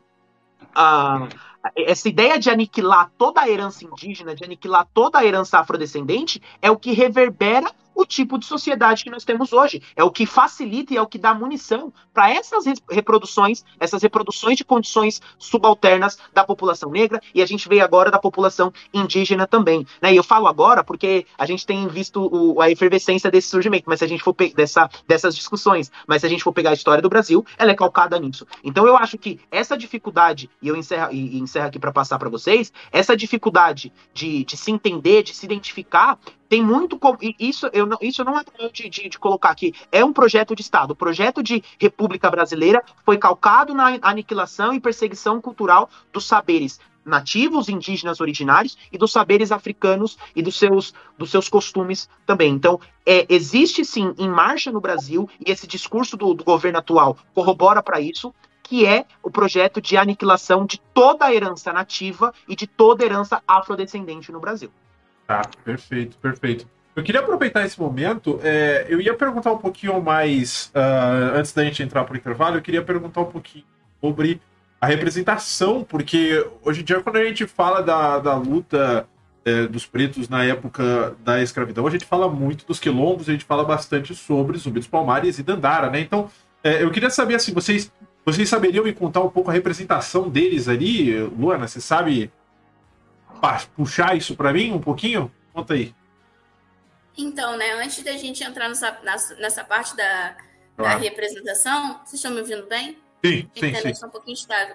Eu queria complementar só a fala do Luiz, Por né, porque ele fala desse projeto e esse projeto tem nome, esse projeto se chama Necropolítica. E a gente vai ah. falar sobre isso numa próxima live, mas só para complementar né, essa ideia. Uhum. E aí eu estendo falando que isso não é um a necropolítica ela não é um projeto no Brasil. A necropolítica é um projeto no mundo. Então, ah. esses pagamentos, né, e esses assassinatos, e é, é, é algo assim, é, é, algo global, né? Então, quando a gente entende é, quando a gente começa a refletir sobre, sobre isso, sobre a necropolítica em si, o que, que, é isso? O que, que é necropolítica? É defender e reafirmar uma existência em cima da morte do outro. E aí o Luiz fala sobre esse projeto de colonização brasileiro e, e essa violência, e aí a gente começa a entender né, que é, é, esse tipo de violência que legitima né, a morte do outro, que seria aí uma violência, é, um estado de exceção, acaba se tornando um estado de regra. Não é a exceção, é a regra. Hum. E aí uhum. você vê que essas políticas elas vão, elas vão existir para isso, para aniquilar esse outro, né? Para, para, para poder legitimar esse tipo de atitude. E aí a Tamires trouxe também falando para gente sobre essa questão de centro e periferia, que é, é essencial para a gente entender. Então, quando a gente está falando aqui sobre, é, quando a gente está discutindo sobre consciência negra, eu acho que a gente tem que discutir também, né, sobre, é, é, sobre essa subjetividade e sobre o peso dessas subjetividades, quando a gente fala, por exemplo, da, da mulher, da mulher negra, da mulher negra é, é, da, da mulher negra na perspectiva colonial da mulher negra coloni, colonizada. Uhum. E aí você me falou sobre esse tipo de resistência, e aí você falou da, do zumbi e da dandara, E eu trago aqui para gente falar sobre a Maria Firmina dos Reis, por exemplo. Maria Firmina dos Reis foi a primeira escritora brasileira romancista. Só que a gente não, não, não, fala sobre isso, não discute sobre isso, né? A Maria Firmina dos Reis, que era mulher, era negra, professora, ela vai criar o primeiro livro no Brasil que vai debater a questão racial. E aí eu tô falando de um romance aí de. de deixa eu ver a data aqui para mim não falar, não falar besteira. Claro. Um romance de 1860 que vai trazer em pauta a questão racial sabe? E isso escrito por uma mulher negra, sabe? Então, se ser uma mulher negra hoje já, desculpa a palavra, mas já é uma merda, você imagina ser mulher negra em 1860. E aí você vê esse apagamento acontecendo quando é, a história da, da Maria Firmina ela vai ser praticamente eliminada, ela vai ser recuperada na década de 60 por um historiador, esqueci o nome dele, meu pai, mas que eu estou esquecendo tudo, né? Então, ela só vai ser retomada aqui na década de 60, 1962. E nesse primeiro romance dela se chama Úrsula. Como que ela vai fazer essa resistência, né? Como que ela vai trazer esse discurso é, para o debate? Através da humanização desse escravizado.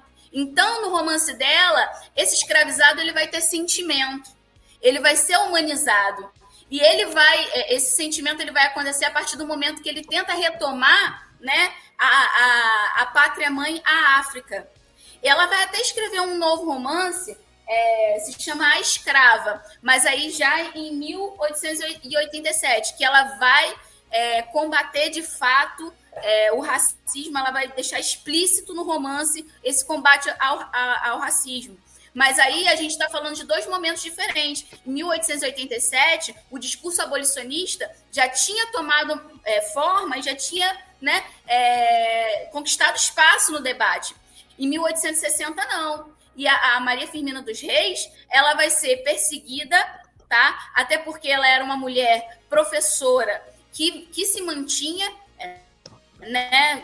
Pelo uhum. seu próprio trabalho, o que era mal visto naquela época. Ela vai ser a mulher que vai criar a primeira escola mista né, na região dela, então ela vai ser muito perseguida. E uma das formas de apagar a sua atuação vai ser através aí, né, do seu embranquecimento. Hoje a gente não sabe como é o rosto da Maria Firmina dos Reis, porque durante muito tempo a sua imagem foi associada a uma escritora é, gaúcha, né, que tentaram colocar como sendo autora dos romances dela e até, até o próprio busto que dela, que seria assim o mais fiel é, possível da, da, imagem da Maria Firmina, ele vai ter o, é, os traços embranquecidos, eles, eles vão tentar embranquecê-la. Então é importante quando a gente fala sobre essa questão da resistência, né? E como essa resistência ela vai além da luta armada. Então ela vai além de Zumbi de Dandara, né? E a gente pode falar, por exemplo, de Luísa Marim também. Luísa Marim ela era uma, uma, uma escravizada negra muçulmana. Ela lutou na revolta dos malês, sabe? Mas o que você tem da, da Luísa da, da Luísa Marim? Ela é, ela é descrita como a mãe do Luiz Gama. Então, assim, a forma de descrever já nos diz muita coisa, né? Uhum. Perfeito, perfeito. É, eu, eu já vou puxar o intervalo. Diga, Cubo, desculpa. Ah, só, só para você, você, já está puxando intervalo, mas é só para ah. puxar aqui um detalhe que assim, como ela comentou desse é, embranquecimento também, a gente tem que ver como que, na, infelizmente, a gente não a gente, é, sempre existe assim essa, esse embranquecimento das pessoas do passado, né? E só que quando aconteceu, por exemplo, recentemente no filme do Marighella, que o ator usado para a representação do Bariguela no filme. O Bariguela, que é filho de Malês, que o Bariguela, que é que é que sempre foi preto. Quando a gente coloca uma representação do, do Marighella como uma pessoa mais retinta, o que que acontece? Ah, não, então não pode. Ah, mas ele não era tão preto assim. Então tá errado. Então existe sim um problema de você colocar um, um, uma pessoa que era preta, mais preta, mas se deixar branca, tudo bem. Aí não teria problema. Se fosse o ator branco fazendo Marighella, ninguém estaria reclamando. Certo? Mas ele é filho de malês, baiano, preto, e mesmo assim, porque ele não tem a mesma cor do ator que o representa, é, isso já isso, isso não gera isso não, isso gera revolta, digamos assim, né? Isso não entre a gente aqui, ainda bem, mas infelizmente gera, né? Uhum. E, e só, só agora assim, para finalizar o bloco, para começar o novo bloco, eu queria só puxar uma, uma pergunta para talvez o pessoal dar uma reflex, é, fazer essa reflexão e trazer uma resposta agora no próximo bloco, que é o seguinte: eu queria saber de vocês e, e quem, quem puder colocar. É, quem já viu, já, já assim, viu um ato, ou então já presenciou né? Às vezes você vê pela televisão uma coisa, mas você presencia um ato de racismo, né? Gostaria de saber quem já viu alguma coisa desse tipo, né? Perfeito. Só para a gente ter uma noção, assim. Perfeito, perfeito. Fiquem aí, fiquem aí com, essa, com esse questionamento. Eu vou fechar esse primeiro bloco agora, a gente vai fazer um intervalinho. E só queria compartilhar aqui que dia 20 nem chegou e nos Trend Topics do Twitter já está lá o nomezinho do Morgan Freeman fazendo sucesso. É incrível, cara. Todo ano esse cara aparece no dia 19, 20 com aquele discurso dele. É, e, a gente. Fica... ele já se retratou, É, não, sim, sim, eu vi aqui. Eu vi que tem uma galera já postando o outro lado da moeda aqui, mas é aquela, né, cara? Mate dia 19, 20 os caras já estão soltando vídeo, tá? Pra galera que tá chegando agora, que tá fazendo perguntas aí, que tá com dúvidas, segura as perguntas aí, que as mods estão anotando as perguntas e daqui a pouquinho, no segundo bloco, quando a gente voltar, a gente já vai abrindo com algumas perguntas e seguindo aqui com a pauta que a galera tem, beleza? Pro pessoal que tá aí, não saiam daí, a gente já volta. Pra galera que tá no Spotify, vocês nem vão sentir minha falta, vai dar 3 segundos e a gente já voltou do bloco, vocês não vão pegar o intervalo, beleza? Então até já, galera, a gente já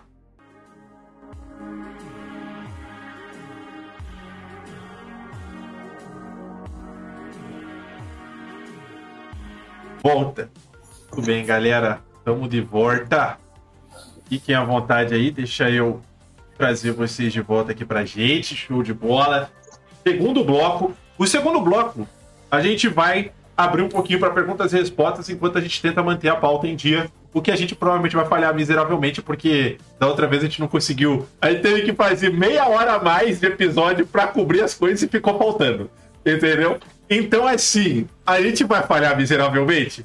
Vai. Mas não quer dizer que a gente não vá tentar, tá? Eu sei que a gente comentou um pouquinho sobre a, a, a data né, em questão, dia 20 de novembro, falando sobre a consciência negra. E já vou aproveitar aqui que o, o, o Gardinho mandou uma pergunta pra gente falando, né, a gente comentou, mas só para refrescar pra galera, que ano que começou essa comemoração, né? Que ano em que essa data de consciência negra entrou em vigor. Vocês saberiam dizer assim aonde? É, não precisa precisar, eu acho, mas né? Tem mais de é, quantos é, como, anos? Como feriado, como feriado oficial é a partir de 2011, 2012, se eu não me engano, tá? Uhum. Mas é, mas essa a, a, data enquanto rememoração, ela é, é porque assim, essa tentar ser sucinta aqui na resposta. Mas é essa, esse resgate sobre, sobre a questão do zumbi, a ressignificação da, da questão da consciência negra, ela tem um grande ápice ali no final, na transição da ditadura, então na década de 80.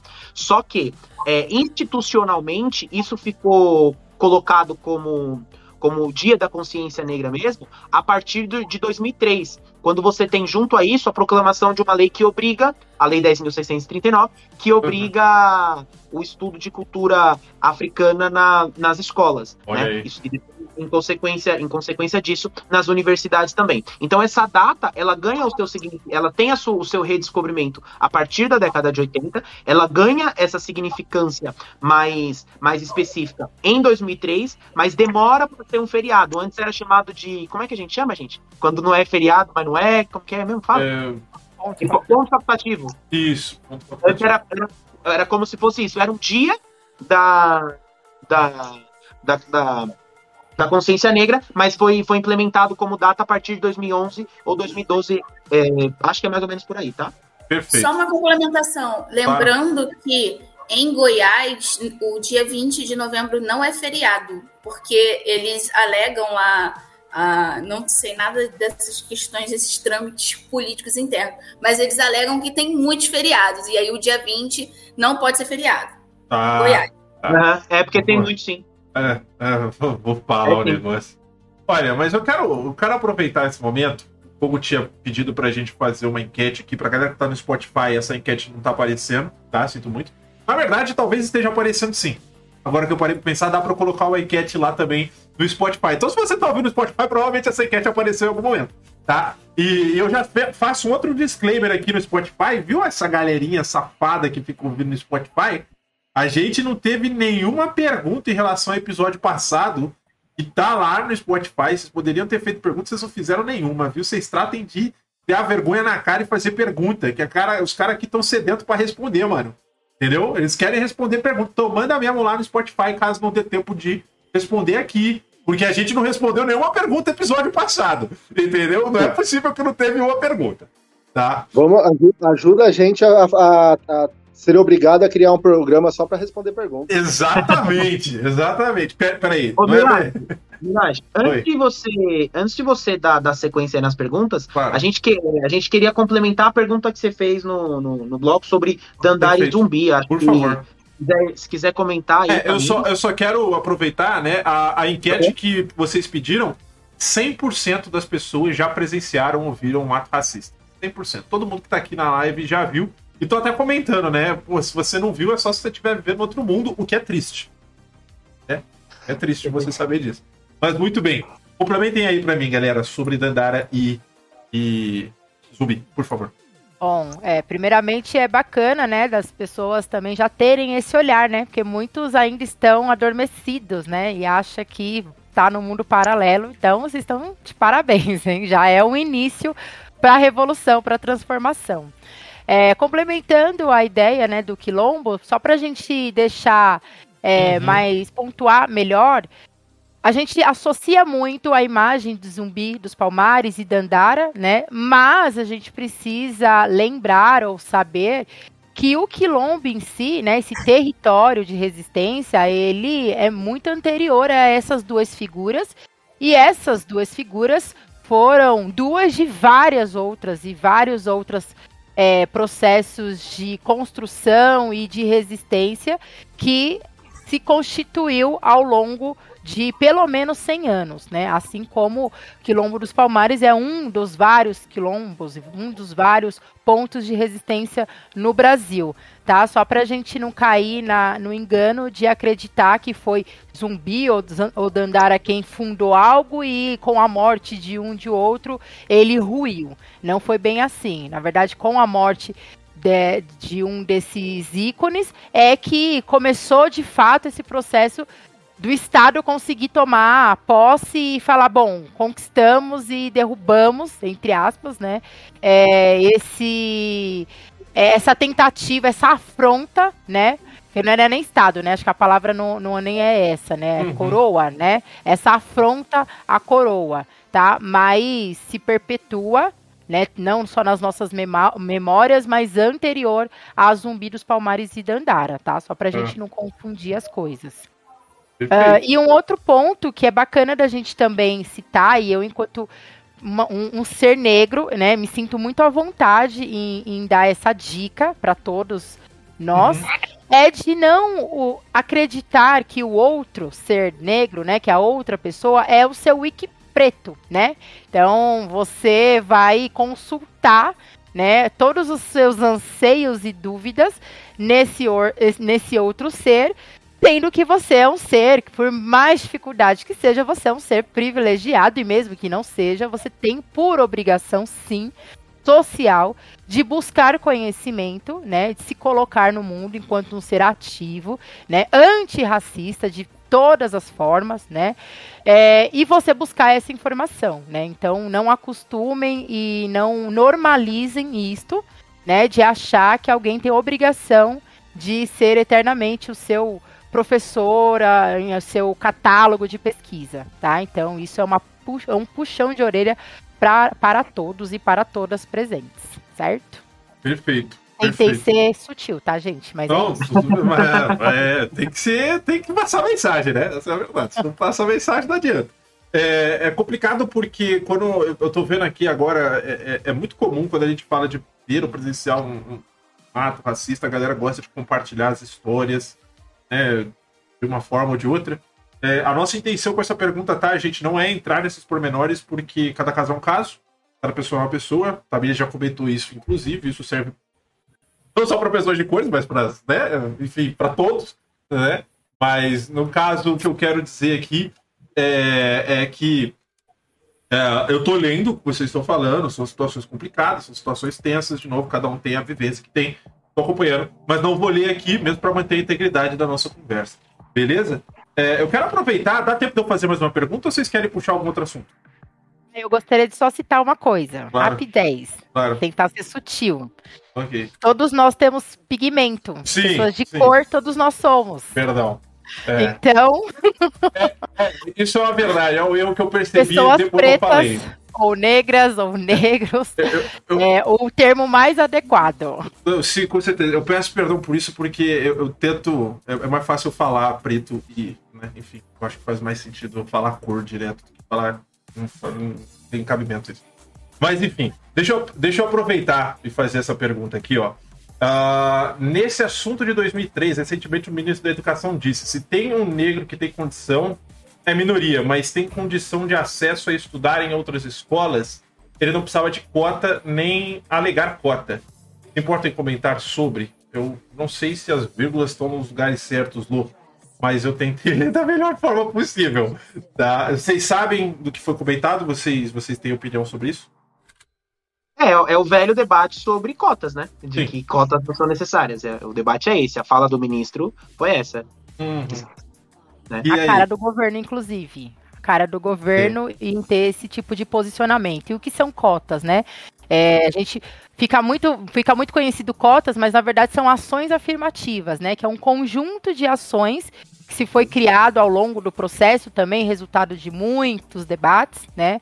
Inclusive do povo preto, para que a gente possa, de alguma maneira, equiparar essa desigualdade, essa distância que foi criada por conta da, da escravidão, né? Uhum. Então, é, é, um, é um problema, porque, assim, muitas ideias boas já foram colocadas na mesa, né? Houve já o início de um, de um esforço em querer equiparar essas condições, mas, como sempre, a gente sempre tem ali, em algum momento, essa ruptura, e mesmo quando existia o esforço, nunca foi um investimento, um plano de governo, de fato, uma mentalidade corporativa, uma, uma mentalidade do coletivo, de fato, de se apropriar da importância dessas ações para falar, não, vamos revolucionar, vamos mudar a partir de agora a nossa sociedade. Né? Então a cota, ela na verdade é um, uma das ações de um pacote extenso e que na sua prática é está sendo levada mais de forma a conta gotas, né? Não está sendo Uhum. também feita da maneira que de fato deveria ser. Perfeito. Então eu posso acrescentar. É, eu posso só complementar com, com dados essa questão da- das cotas, Pode? né? Eu acho, eu acho muito injusto, assim, muito desonesto quando a gente ouve, por exemplo, pessoas falando assim: ah, mas o negro vai tomar, vai pegar meu lugar, vai pegar minha cota, vai, com a cota vai pegar meu lugar na, na universidade. E as pessoas não sabem que antes de, de existir essa, essa ação afirmativa de cotas, a gente tinha aí cerca de 100 mil vagas por ano para instituições federais. E hoje são 230 mil vagas Uhum. anuais. Então, ninguém perdeu vaga por causa de cota. E aí, o, o- não cotista, antigamente, né, podemos dizer assim, tinha 100 mil vagas. Hoje ele tem 115 mil. Então, Sim. assim, não existe isso. Ah, perfeito. E infelizmente é, é muito pouco ainda, né? A gente- tem gente que fala de cota, mas assim, primeiro, né? Primeiro, no, no nosso pensamento de sociedade, é, o ideal seria que não existissem cotas. Porque o ideal seria que todo mundo tivesse acesso à faculdade. Ponto final. Certo? Isso é, isso é o ponto, esse esse é o primeiro ponto, que todos deveriam ter acesso à faculdade, ao ensino, ao trabalho, ou, ou se não ao trabalho, a formas de sobrevivência. Isso deveria ser um acesso universal, Claro. certo? Partindo desse princípio, aí a gente pre- precisa olhar para a nossa sociedade atual. Dentro do sistema capitalista que vivemos, olhando para as pessoas que já foram é, colocadas à margem da sociedade desde sempre, precisamos de uma, de uma política afirmativa de cotas e de várias outras formas também para fazer com que essas pessoas entrem para a faculdade. Porque quando você coloca as pessoas de todas as classes sociais, cores e, e tipos e tamanhos dentro das universidades, você cria todos os tipos de estudos também. Isso é muito uhum. importante. Então, é, e, e, não podemos perder o foco que a primeira parte da, da, nossa conversa é que todos deveriam ter acesso à universidade. Como, infelizmente, isso não é possível, a cota é uma coisa muito necessária para nossa sociedade, muito necessária, e que se fosse, no mínimo, na minha opinião, tinha que ser no mínimo 50%. Infelizmente uhum. não chega a isso. Porque o branco ele não quer, ele ainda acha que ele tem que ter. É, o, o, mais bizarro disso é que o cara que ele pode pagar a faculdade, ele acha que ele tem que ter o direito de ter, tanto na faculdade paga quanto na faculdade pública, tá na frente de todo mundo, principalmente o milionário, né? O filho de milionário e tudo mais. Mas é. só, só pra gente. Mas disso, é, é, é, importante deixar claro, porque as pessoas costumam tratar cotas como se fosse uma, um assistencialismo, como se fosse uma esmola, quando na verdade nós estamos falando aqui de reparação histórica, né? Ou pelo menos de uma tentativa de uma das formas de reparação histórica. Se a gente olha para a história do Brasil, e a gente come... eu comecei falando isso no início da live, sobre o Brasil ter vivido mais de 300 anos sob a égide de uma escravidão oficial e legal, legal no sentido de lei, se a gente viveu numa sociedade onde a maioria das pessoas eram excluídas, como é que a gente está falando sobre igualdade? Como que nós estamos Sim. falando sobre equidade? Como é, é, tipo, é, como se assim, a gente passa uma borracha, pessoal, tudo que aconteceu para trás do vale, que vale é daqui para frente. Hoje em dia não tem mais a escravidão formal. Hoje em dia todos podem ter acesso. Olha é. só, tem até tem, tem negros que são ricos. Como assim? Né? É, e aí a gente cai naquela, vela, naquela velha falácia do discurso da meritocracia, né? A gente cai nessa, nessa, nessa nova, nessa faceta do discurso do liberalismo que vai colocar as pessoas como indivíduos e negando toda a historicidade dessas pessoas, todo o conjunto dessas pessoas, dizendo que se você não conseguir, a falha é, é exclusiva sua. Quando na verdade nós estamos falando de um contexto. E eu estou falando para vocês sobre a escravidão formal, por que, que a gente bate nessa tecla? Porque as práticas escravistas elas continuam. Perfeito? Uhum. Se a gente olha a maioria das pessoas que morrem hoje em dia, a maioria são jovens negros. Se a gente olha a maioria das pessoas desempregadas, são são são pessoas é, são homens e mulheres negras. Se a gente olha, por exemplo, a maioria das pessoas que vivem em comunidade são as mulheres negras. Perfeito? Uhum. Se, a gente, se a gente olha para o cenário atual, se a gente olha para a maioria da população brasileira, a gente está falando da população negra. E se a gente olha na universidade, a, a, essa proporção ela se inverte. Se a gente olha nos espaços de poder, essa proporção ela se inverte. E como que isso acontece? A gente está falando de um, de, uma, de um país, de um país chamado Brasil, onde há 100 anos atrás, essas pessoas eram proibidas de circularem. Sim. Eu não estou falando que essas pessoas eram proibidas de entrar na universidade, não, tá? Eu tô uhum. falando que essas pessoas eram proibidas de circularem. Né? As pessoas negras há pouco mais de 100, pouco menos de 100 anos atrás, dizer que ainda são. É, elas eram proibidas legalmente. Hoje em dia elas são proibidas por outros mecanismos. Então, se a gente está falando aqui de políticas afirmativas, uma pessoa. É que, cara, vindo do governo, desse governo atual, essa postura negacionista ela surpre surpreendeu o total de zero pessoas. Né? Ah, é, é esse jeito racista que esse governo pensa, é esse jeito genocida que esse governo pensa, é esse jeito capitalista e elitista. O governo de Jair Bolsonaro, o governo Bolsonaro é, é a face mais cruel do capitalismo, é a face mais cruel do liberalismo, e é exatamente assim que o liberalismo pensa, tá? É exatamente. Um Deixa eu só é, colocar aqui nesse assunto, porque assim, quando a gente fala de Bolsonaro, é, não é como se ele saísse do governo e mudasse, porque o maior problema é o bolsonarismo. E, e dentro disso, eu queria só trazer, porque, por exemplo, tem aquele garoto que, que o nome dele é Bicicleta lá, que ele tem o maior podcast do Brasil, e ele me faz uma ah, pergunta não, do tipo assim. Ah, mas, ah. mas ter uma opinião racista é crime agora? Eu não pensava que a gente ia citar Monarca aqui, cara. Eu juro por Deus, cara. Mas ele falou. Mas, é, mas é a questão. Chegamos nesse ponto. Nós estamos no, em 2021, a gente está discutindo esse assunto, e tem gente que ainda tem a coragem de falar, de fazer uma pergunta dessa. Ah, mas agora falar, ter uma opinião racista é crime agora? Eu não posso falar o que eu quiser? Não. É, é eu, eu quero. Porque eu quero... você. Tá. É, eu só só para dar um contexto. O racismo não se trata de, o racismo não se trata de opinião, é. gente. É. o racismo não se trata de opinião. O racismo ele é um processo, ele, ele, ele, enfim, ele é um processo de reprodução de condições. Ele não é opinião, não existe opinião disso aí. Não é, existe opinião. Eu só quero dar um contexto, porque pode ser que tenha gente que não tá sabendo desse, dessa questão, tá? O Monark, ele era um criador de conteúdo do YouTube que gravava vídeo de Minecraft. Vamos começar por aí, né? Aí, lá pra frente, ele, ele Ele transformou o canal dele, nada contra Minecraft, inclusive, me desculpa aí as pessoas que consumiam o produto Minecraft desse cara. É... sem total respeito. É... Ele mudou o canal dele por um tempo para fazer vídeos políticos, depois ele voltou pro Minecraft, depois ele desistiu e aí ele criou um podcast. Né? E esse podcast ele traz pessoas para falar sobre assuntos polêmicos.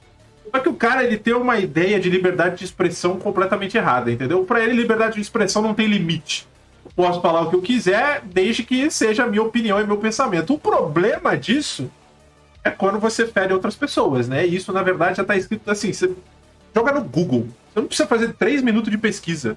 Você tem de que é liberdade de expressão, pelo menos aqui no Brasil. Né? Não sei em outros lugares. Mas no Brasil, tá lá escrito, tá escrito bonitinho, cara. É, é, é fácil achar. Cinco minutos você acha. Só que ele não fez essa pesquisa.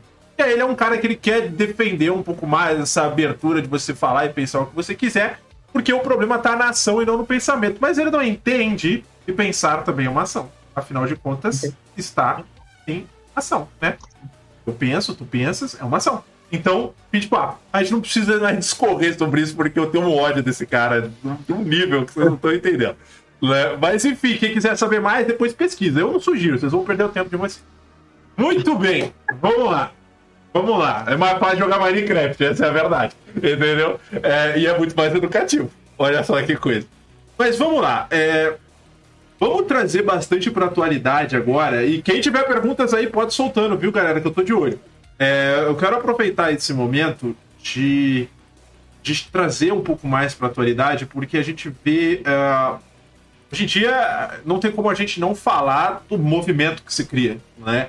É, então, a, a força que hoje em dia você tem nessa questão é, de lutar contra o racismo, de você ter representatividade. Isso eu não falo só de pessoas pretas e tudo mais, estou falando de mulheres, tô falando de tudo, né? Estou falando do geral. É, porque. É, por que, que isso é importante para as pessoas entenderem? Porque nessa vivência que a gente tem, de novo, é o que eu falei no começo, tá? É, a gente tem que se adaptar, sabe? As pessoas. A gente se adapta. Então, se as pessoas estão buscando um espaço porque elas se sentem oprimidas, cabe a nós, pessoas que têm esses privilégios, de entender o que está sendo dito, o que está sendo falado, o que está sendo gritado. Porque uma pessoa não pede ajuda Espera só um minutinho, desculpa. Gritando aqui, eu acho que deu algum problema em casa. Calma aí, rapidinho. E a gente fica em silêncio ou a gente segue? A gente pode seguir. Boa pergunta. A gente fica em silêncio, a gente segue? É, então, eu, eu, eu, vou comentar aqui então em off aqui, enquanto ele. É, o, o, Douglas, querido Douglas, Mr. Robot, ele fez a pergunta sobre. É, eu falo querido Douglas, gente, só para contexto, ele é meu primo, tá? Por, por, isso que muitas vezes ele tá. Ele, ele faz perguntas aí desconcertantes para ver se, se o Luiz dá risada, tá? Perdão, perdão, é, perdão galera, minha mãe me gritou aqui. Ele perguntou sobre uma, a, a, primeira conhecida, a primeira travesti negra né, do Brasil, que é a Chica é, Manicongo, né? Que mas infelizmente eu estava eu tava respondendo aqui escrito, mas como tivemos essa pequena pausa, eu vou falar que a história dela, assim como de várias pessoas pretas do Brasil, ela foi apagada, né? Então, pouco se tem sobre o resgate da história dela, algumas uhum. histórias, mas infelizmente pouco se tem. É sempre bom você ver é, é, ressurgindo nomes assim, mas infelizmente pouco se tem sobre falar, né? Pelo menos eu não tenho tanto assim. É, Só para responder essa pergunta que eu li ali. É. Eu quero. Pra galera que tá aí no Spotify, que, de novo, eu não tenho tempo pra editar tudo na vida porque fica um pouco corrido, tá? Então vocês provavelmente ouviram esse momento constrangedor de eu ter que sair aqui porque tava me gritando, tá? É, mas tá tudo bem. Constrangedor, viu? Realmente. É, é, muito antiprofissional, né, cara? Como é que as pessoas Realmente. aceitam? Não dá pra assistir mas, um negócio desse. É. Mas você recebeu lá, não? Então, não. Não, na verdade, é, na verdade, ela queria que eu descesse, mas eu falei, então, né? Eu tava no meio da fala. Aí ela falou, não, tudo bem, eu desço não. Tadinha, eu, eu ia ter descido, mas enfim. É... Só para só pra voltar aqui no fio da meada que eu tava falando, né? Dessa questão da, da representação e da luta do pessoal, e que hoje a gente está passando por esse momento de transição, eu queria que vocês comentassem um pouco, né? Principalmente a, a, a Tamires hoje em dia, que ela falou dessa função dela e tudo mais, de como ela tenta mudar as coisas. É, o que, que vocês andam sentindo da sociedade hoje? Você acha que essa. A, que hoje em dia a impressão que eu tenho são coisas muito explosivas. Sabe? É, é, é, hoje em dia, porque até então você sentiu uma mudança de algo mais.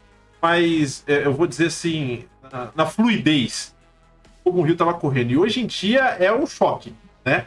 É no grito, é, é, na, é na força mesmo, porque eu, eu, eu não sei, aí já. Eu acho que a gente chegou no momento onde as pessoas. É que aquilo que eu falei, onde as pessoas que, acredito eu, é, tenham entendido o que estava sendo dito já estão se adaptando, mas as outras, que são mais radicais, não. E aí você tem essa, esse conflito. Tem jeito. É, é, é o que somos. É, mas como vocês sentem a sociedade hoje? Eu sei que a gente poderia falar sobre governo, sobre política, mas eu acho que é mais interessante a gente falar como um todo, a sociedade mesmo, porque, de novo, aqui cada um vai ter uma visão, eu acho que bem específica. É por isso que eu, eu queria fazer essa pergunta, sabe?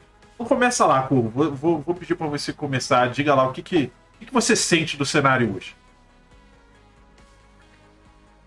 Eu estou desol... eu sinto um cenário desolador, falar a verdade, né? É? Porque eu, eu, eu, acho que a gente anda ainda num passos tão né, curtos para alguma para alguma melhora que eu, eu, eu, eu só é. sinto tristeza. Não, é, mas aí. mas eu, mas eu, é, entendo. o que eu queria. Eu, acho que melhor que, que eu para falar sobre isso, assim, eu acho que é melhor passar a pergunta que eu, eu de verdade, sinto tristeza. Tá, é, é, é, porque o que eu quero dizer só é que, assim, eu, eu também sinto, não é disso que eu tô falando, mas eu, eu, digo com uma projeção mesmo. Por exemplo, você fala, pô, tá um pouco lento. Mas o que, que você sente que é esse impedimento? Forma simples mesmo, não precisa, uau, fazer uma dissertação, não. Fala puro e simples, sabe? Eu sei que é difícil, gente. Eu sei que é difícil. É, é uma reflexão nesse eu, momento. Eu, estamos tomando uma conversa. Eu tava lendo o um negócio quando você perguntou. Ah, beleza, não ouviu. Agora tá beleza. Hoje tá beleza. Hoje o negócio tá fluindo. Não, o que eu perguntei Mas, pra você é, de fato, o que, que você sente que é esse impedimento de avançar mais rápido? Ah, eu, eu, eu, tô, eu, tô, eu tô fora agora. Pergunta, faça Beleza, eu desliguei, eu desconcertei o Kogo. É Deu um erro na Matrix. Caraca, ele teve um bug mental pesado, cara. Foi a, a Ultra Crash toda de novo. Vou perguntar pra ele, senão ele vai sair da chamada. Não, beleza, Para, vou passar pra Luana. Vou passar pra Luana então, Luana. O que, que você, que que você quer comentar? Então, eu vou, vou, compartilhar da visão do Kogo, né? Que realmente é um, um cenário muito, é, muito triste, muito desolador, uhum. mas a, a, eu, eu, enxergo que, que há, há, há, progressos, mas eu acredito que esses progressos estão muito lentos e há também muito retrocesso, né? Uhum. E assim, é, apesar de não ser profunda estudiosa sobre o tema do, do racismo, né? É, eu, eu sou estudo, estudo Palestina, eu falei, eu vou fazer uma live um dia sem falar da Palestina. Vai sim. Vai sim, vai sim. Confia que vai. Então eu sinto que, assim, é, como estudiosa de, de, de minorias e, de certa forma, né, de um povo que também está submetido a esse processo de necropolítica, né, esse processo de apagamento, esse processo de exclusão, é complicado, complicado demais. É, vou, vou, fazer das palavras do Kogo as minhas, né? É, é desolador. Perfeito, perfeito. Você, Tamires, o que, que você quer comentar em cima disso? Eu, eu, eu faço essa pergunta, gente, não é como para vocês baterem o martelo numa solução, tá? É de novo, eu acho que, como a gente está fazendo uma reflexão aqui, a gente está falando, é de novo, somos quatro pessoas brancas e uma pessoa preta aqui falando. É, é, é difícil pra gente falar isso porque a gente não sofre disso. É, eu sei. Eu sei, eu não tenho ninguém da minha família que tenha cor preta, nem, nem nada. Eu conheço muitas pessoas, muitos amigos meus queridos também são pessoas de cor preta e eu vejo, eu, eu eles contam, eles compartilham.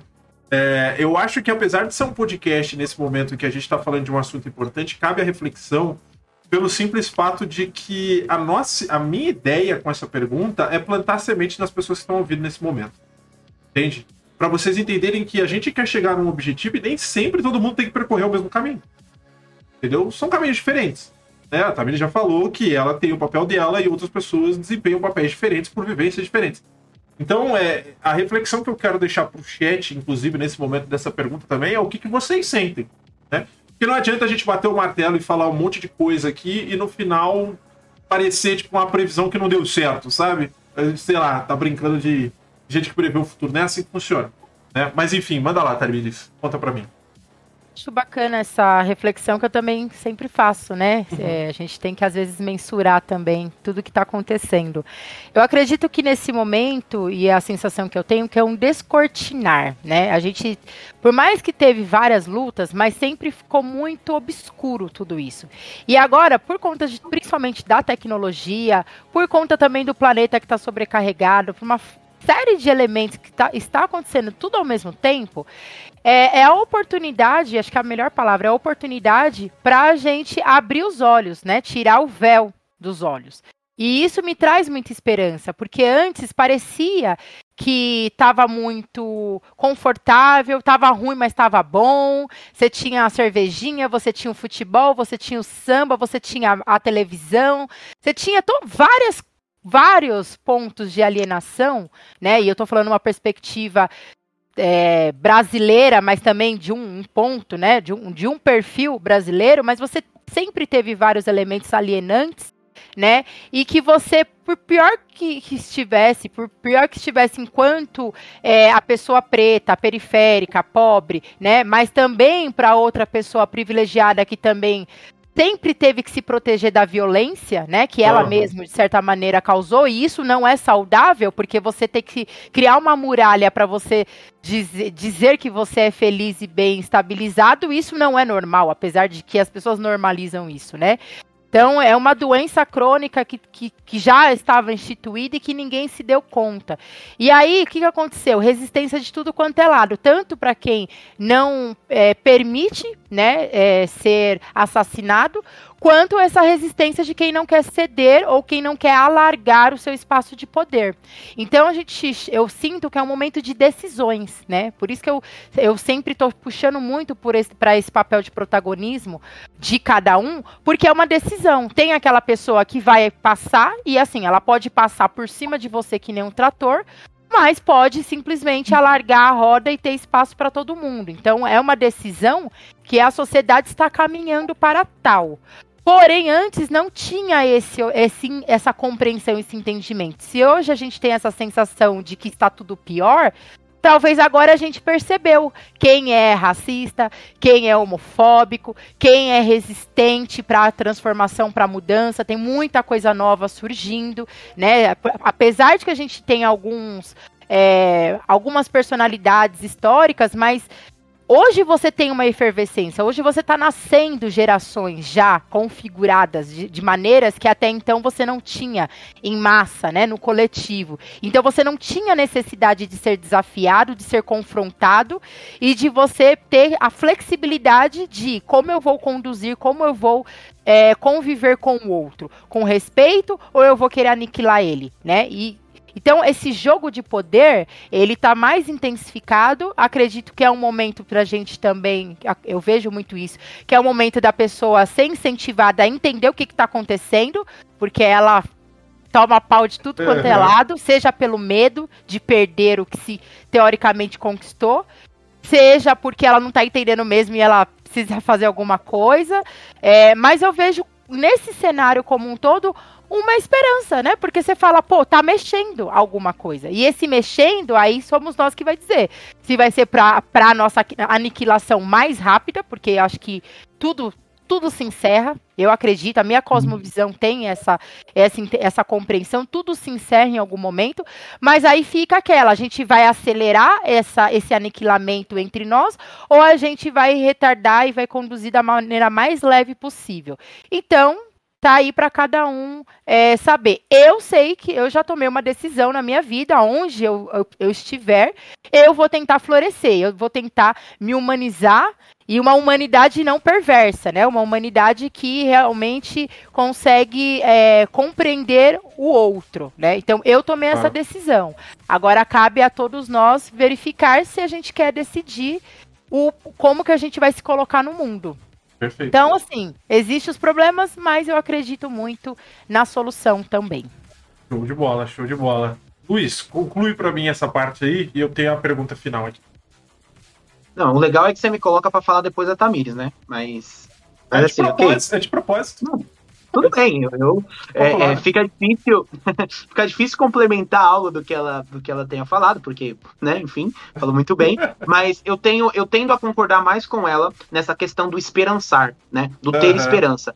Eu sou um otimista por, por, por definição. Eu acredito na transformação, eu acredito no, na, na mudança, e, e, eu acredito que nós, enquanto sujeitos, somos parte dessa mudança, e eu acredito que nós, enquanto seres humanos emancipados, poderemos agir para a transformação.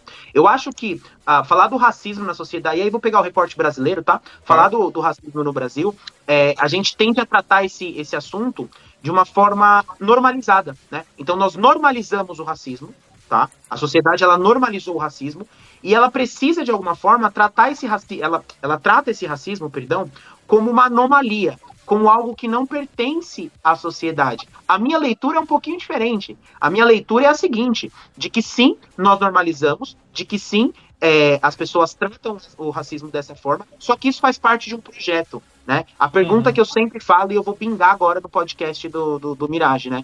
Quem está ganhando com isso? Na minha visão, existe uma estrutura que, da mesma forma que na escravidão se apropriava da exploração do trabalho negro e do trabalho é, escravizado, e lucrava com isso, e obtinha ganhos com isso. E essa estrutura, essa, essa, essa essa forma de sociedade foi que se estruturou, né? E que, e que mesmo após a abolição da escravidão oficial, ela continua se perpetuando. Então, além dessa dimensão subjetiva, né? Além dessa dimensão individual, existe também uma dimensão coletiva. Existe, portanto, uma, uma, uma, uma, ah, uma condição social de luta por, isso, por, por, emancipação. Na minha perspectiva, não, exi não existirá emancipação das minorias, incluindo né, o, o povo preto, é, sem o fim do capitalismo. O capitalismo ele se estrutura no racismo. O racismo ele é estruturante do capitalismo. A exploração dos corpos, a marginalização dos corpos negros é estrutura, faz parte do projeto capitalista. Uhum. O capitalismo depende disso. Então a luta que nós nos inserimos é para sim, para emancipação, para atitudes individuais, né? Porque como diz a Angela Davis, não adianta não ser racista. A gente tem que ser antirracista. Então no nosso no nosso raio de ação nós devemos agir dessa forma. Nós devemos ter sim antirracistas como como princípio de vida. Deveremos sim por, portanto, temos que lutar também para a emancipação social. De alguma uhum. forma, romper com essa estrutura perversa que se apropria e que suga e, e, que se, e que se alimenta dessa exploração do corpo, do corpo negro e do trabalho negro, mas não só dele, mas sobretudo dele, né? Então, quando a gente está falando aqui, e o Kogo fala isso, a gente fala isso todas as vezes, não haverá liberdade dentro do capitalismo, isso não adianta. Não haverá liberdade, porque esse sistema ele precisa dessa exploração. A explo e, e, e, e cabe a nós aqui, enquanto sujeitos, entender que dentro desse sistema de exploração, algumas pessoas são mais exploradas do que outras. Algumas pessoas sofrem pra caralho mais do que outras. E a gente está falando do racismo e a gente está falando do povo preto, a gente está falando da mulher negra. Nós, e aí eu me coloco aqui enquanto professor, enquanto historiador, enquanto é, educador, nós temos um papel fundamental nessa luta. Né? Nós precisamos tratar a educação, e aí é um, é um apelo que eu faço aqui, nós precisamos tratar a educação como um processo de emancipação humana, como um processo de libertação, como um processo de emancipação social. Então, por mais que os currículos não discutam essa, essa temática, por mais que as pessoas não falem sobre isso, por mais que incomode trabalhar isso dentro da sala de aula, enquanto historiadores, enquanto educadores, nós precisamos trazer e lançar luz a esse debate. É difícil fazer isso? É difícil debater sobre esses assuntos. É, é, difícil, só que a emancipação humana precede isso, né? A, a, a, emancipação e a luta pela emancipação humana, ela precede isso. Então, com, com, compactuo, coaduno com tudo que a Tamires falou, trago essa dimensão, essa complementação de que há uma luta estrutural, de que há uma luta contra o capitalismo, pois o capitalismo se alimenta, e de que nós, enquanto educadores, temos uma função importante sim. Não que nós sejamos mais do que os outros, não que sejamos principais, mas que nós temos uma tarefa, né? É, a, a tarefa de educador, ela nos obriga a isso isso, porque, como a Luana fala no começo, e eu amarro a fala dela, igreja, família e escola fazem parte da formação subjetiva do ser humano, fazem parte daquilo que a gente chama de construção ideológica. Então, a escola precisa atuar numa perspectiva antirracista, em que pese o, o currículo oficial, em que pese as discussões oficiais genéricas sejam é, é, estruturas que reproduzam o racismo. Nós, enquanto educadores, na nossa prática cotidiana, temos sim esse compromisso. Porque é, é bonitinho falar de democratização, é bonitinho falar sobre, sobre essas coisas, mas é, é, é pesado quando nós nos colocamos nesse papel. Então, eu acho que é possível a transformação, sou um, um, otimista por, por definição, acredito na transformação e acredito nessa luta coletiva e contra a, a, essa estrutura que nos, que nos esmaga, que nos pisa e que pisa mais e que esmaga mais pessoas dentro desse sistema, que algumas pessoas são sim mais exploradas que outras, algumas pessoas sim sofrem mais do que outras. Perfeito? Perfeito. Acho que é, que é isso. Perfeito. É, e você falou que tá com medo de falar depois dela, então tudo certo. Conseguiu falar até o final? Oxi. Agora eu consigo colocar algumas palavras aqui, só porque eu estava realmente em outro lugar. Mas como o. Você iniciou, tá tudo bem, comentou, tá tudo legal. Então, como o Luiz comentou, e para usar esse, essa questão é, de, da, da fra... do bingo, né, que ele brincou que a gente fala toda vez, a gente que pensa para um sistema além do capitalismo, a gente só consegue olhar para o sistema capitalista e ver que, que é desolador, né, que é a palavra que eu usei ali. Porque é o seguinte, é, como o Luiz falou, a gente tem que ter a esperança. A esperança a gente não pode deixar de, de, de servir como, como nosso norte. Porém, quando a gente olha para as questões que muitas pessoas começam a colocar como é, vitórias, assim, e aí a gente comentou nesse programa já, como por exemplo, ah, mas agora já é, a, a, as marcas começam a olhar para a comunidade preta e tudo mais, a gente não pode esquecer que isso é capitalismo e que eles estão fazendo isso pura, puramente pelo capitalismo. Só por isso. Então, por isso que ainda a luta ainda é, é muito pequena. A gente precisa muito ainda. A gente precisa entender isso como uma luta anticapitalista, inclusive, e inclu porque quando você vê que é uma marca querendo explorar o preto também para fazer ele para comprar, é outra exploração para ele. Porque quando ele começou a ter alguma ascensão social, o pessoal olhou para ele e falou: opa, pera um pouquinho, eu tenho mais aqui para vender. Eu não estou olhando em colocar ele como quadro da minha empresa, eu não estou pensando em colocar ele como líder da minha empresa. Inclusive, tivemos é, uma, entre aspas, polêmicas quando uma marca, não lembro agora qual e também não importa tanto, quis chamar apenas estagiários pretos, mas não porque ela é boazinha, tá? Ela também quis usar aquilo como como marketing dela. Mas quando aconteceu isso, é criou-se uma polêmica. Então, querendo ou não, ainda nós vemos tudo isso como polêmica, e não é polêmica. As pessoas uhum. elas têm que é, simplesmente estar nos cargos, mas nós não vemos pretos na liderança, nós não vemos as, a, a, nós não vemos pretos como teve pergunta na presidência. A gente perguntaram quando que a gente vai ver um, um brasileiro como preto uh, presidente. Eu não sei, e infelizmente, porque nós não temos ainda o olhar para ele como o, segurança. E, e, esse racismo, esses detalhes do racismo, eles estão é, muitas vezes nos detalhes pequenos que a gente parece passar despercebido. E eu vou dar um exemplo pequeno. No, no futebol, não é costume você ver preto no gol. E nós temos, e todos os jogadores pretos, mas no gol não. Por quê? Porque é, é o cargo de confiança do futebol. E aí o cara fala: peraí, peraí, ali não. Tem um outro, mas é, é, é, o mais difícil você encontrar. Quando tem, o cara é muito espetacular. É uhum. muito acima da média. É o Dida é muito acima da média. Mas mesmo assim, ainda tem uma desconfiança muito maior quando o goleiro é preto. Só, só, só para eu, eu dar um reboot. Essa, esse, essa, esse panorama do futebol, o meu tio, que eu amo muito, ele é técnico, né? E é um problema, gente, você ter técnicos pretos. Não sei se vocês perceberam, mas assim, você vai encontrar nas sub, subcategorias, né? Como acontece, por exemplo, com o meu tio, que é um excelente técnico, assim, não, ele, onde ele passou, atualmente ele tá no Palmeiras, não lembro qual é a categoria que futebol uhum. não é muito forte, mas assim, onde ele passa ele é campeão, ele foi há muitos anos no São Paulo e agora tá no Palmeiras.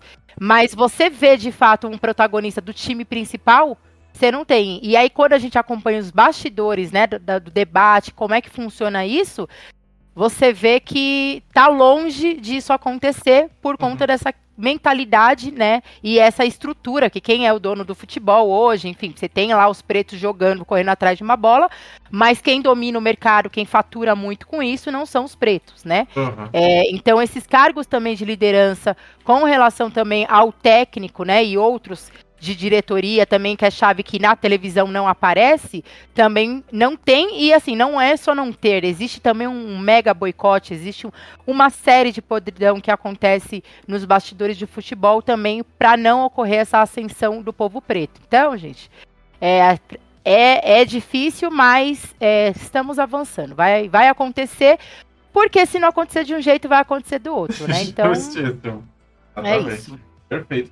É, só para finalizar, a Stealth, Lamos fez uma pergunta aqui. Essa é uma pergunta que, na verdade, acho que muita gente ainda tem dúvida e, honestamente, eu prefiro aí, a Tamiri já responde pra gente. Eu acho que ela vai ter mais propriedade aqui para dizer.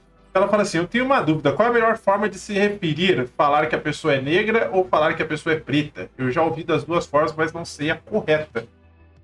Existe uma forma correta? Tanto faz. Pode ser preto, pode ser negro. Quando a gente está no movimento negro, né, e, e ganha esse nome por conta da construção, tem muitas pessoas que vão falar não, é, preto, é, negro não é cor, o que, que é cor é preto, né? Então vai ter muita essa discussão dentro do movimento. Mas particularmente eu acredito que isso é uma perda de energia, né? Eu, eu, o que, que a gente, o que, que a gente tem que é, levar para nossa vida? Quando você se referenciar o preto ao negro, você tem que perceber se você não está com medo de falar. Uhum. Entende? De estar tá inseguro. É preto, é negro. Você escolhe e aí é preto, é negro e tá tudo bem. Como a gente faz é, a menção quando uma pessoa é branca. A gente não fica com medo de falar a pessoa é branca, mas quando a gente fala a pessoa é preta ou é negra, a gente fica com medo. Então a gente tem que se aperceber desses nossas, dessas nossas resistências e dificuldades e começar a, a verificar o porquê que a gente ainda tem esse medo, essa insegurança, né? Que pode também ser um resquício ainda de um racismo é, interno, né? Então, se escolhe, mas assim, na hora que falar, Propriedade, com, com né? postura, com postura, Perfeito. entendeu? Perfeito. Sem medo de ser feliz. Ah, sim, então tá bom. Aí fica, aí fica tranquilo quando a galera entende dessa forma. Porque eu também já ouvi das duas formas, mas ninguém nunca falou que não gostava de uma das formas que eu falava, né? Então. É... Acho que tem uma questão bem que serve também para a população LGBTQIA, que quando você fica na dúvida, você pode chamar pelo nome também, tá? Hum, ah, Referência, inclusive, perfeito. né, gente? Perfeito, é, perfeito. Gente, deu o nosso horário, tá? A gente precisa finalizar aqui, faltando, na verdade, três minutinhos para as 10, mas a gente já vai finalizando. Uh, eu vou fazer aqui para a galera as despedidas, tá? Então vamos começar aqui agora dessa vez pela Tamires. Tamires, eu espero que você tenha gostado do bate-papo, espero que você tenha sentido a vontade para falar, espero que o nervosismo tenha passado, né? É, e manda aí os finalmente pro pessoal, se você quiser fazer algum jabá, aproveita agora ótimo, agradeço, foi maravilhoso. Aprendo muito, porque não é porque a gente é preto que a gente sabe de todo o contexto histórico, a gente não dá. Né? Então a gente se alimentar desses conhecimentos do outro é muito interessante e enriquece demais. É, com relação ao jabá, então, hoje eu desenvolvo trabalho fortemente na produção cultural. Vocês podem é, seguir minhas redes, que é Tami Sanoli, mas também pode seguir a Tairu, ponto multimídia. É, também dou aula de produção cultural, também dou aula sobre é, religiões de matriz africana, né? Não que vocês precisem é, seguir isso, porque vai muito da, do conceito religioso de cada um, mas acompanhem, sigam pessoas pretas, não só eu, mas outras, consumam né, o conteúdo, é, se apercebam o que, que, está sendo dito, o que está sendo compartilhado, não minimizem, né, consumam também produtos, porque se tem algo que a gente pode fazer, é o compartilhar, é o ouvir, se você tiver condição, é o consumir, e aí essa sociedade vai ser cada vez é, mais é, igualitária, não sei se esse é o, ou pelo menos equiparar um pouco mais, né, do, do, dessa desigualdade, e vocês também vão crescer muito com a gente, a gente, assim como nós também crescemos muito com vocês, esperamos, né, porque a gente não quer mais ser só massacrado, então a gente também quer aprender muito com todos e todas, tá? Então, Perfeito. Então, fica aqui meu agradecimento e quem sabe em próximas oportunidades a gente tem mais para contribuir. Por favor, venha sem medo. Não é aquilo ali que a gente tá falando, venha sem medo. É, vou passar aqui para Luana rapidinho, gente. Luana, muito obrigado pela presença mais uma vez. Bem-vinda de volta. Espero que esteja tudo certo agora e que você não me assuste de novo na próxima vez. eu, eu realmente fiquei assustado. Isso era parte importante. Se eu ainda fazia parte entendeu? Da, dessa dinâmica. Eu percebi é, que eu sou um pouco descartável. Não, eu fiquei assim, com medo real, melhoras, mano. Eu, tá? eu, melhoras. Uma mulher falando. Prestem atenção, hein, não, gente? O que, que essa mulher tá falando aqui? Não, mas é porque, é porque ela falou a parada e eu realmente fiquei com medo, mano. Do jeito que ela falou, eu falei, deu ruim, mano. Eu comecei a tremer aqui. Eu falei, deu merda em algum lugar. Aí ela falou, não, tá tudo bem. Eu falei, porra, tá de sacanagem, né, cara?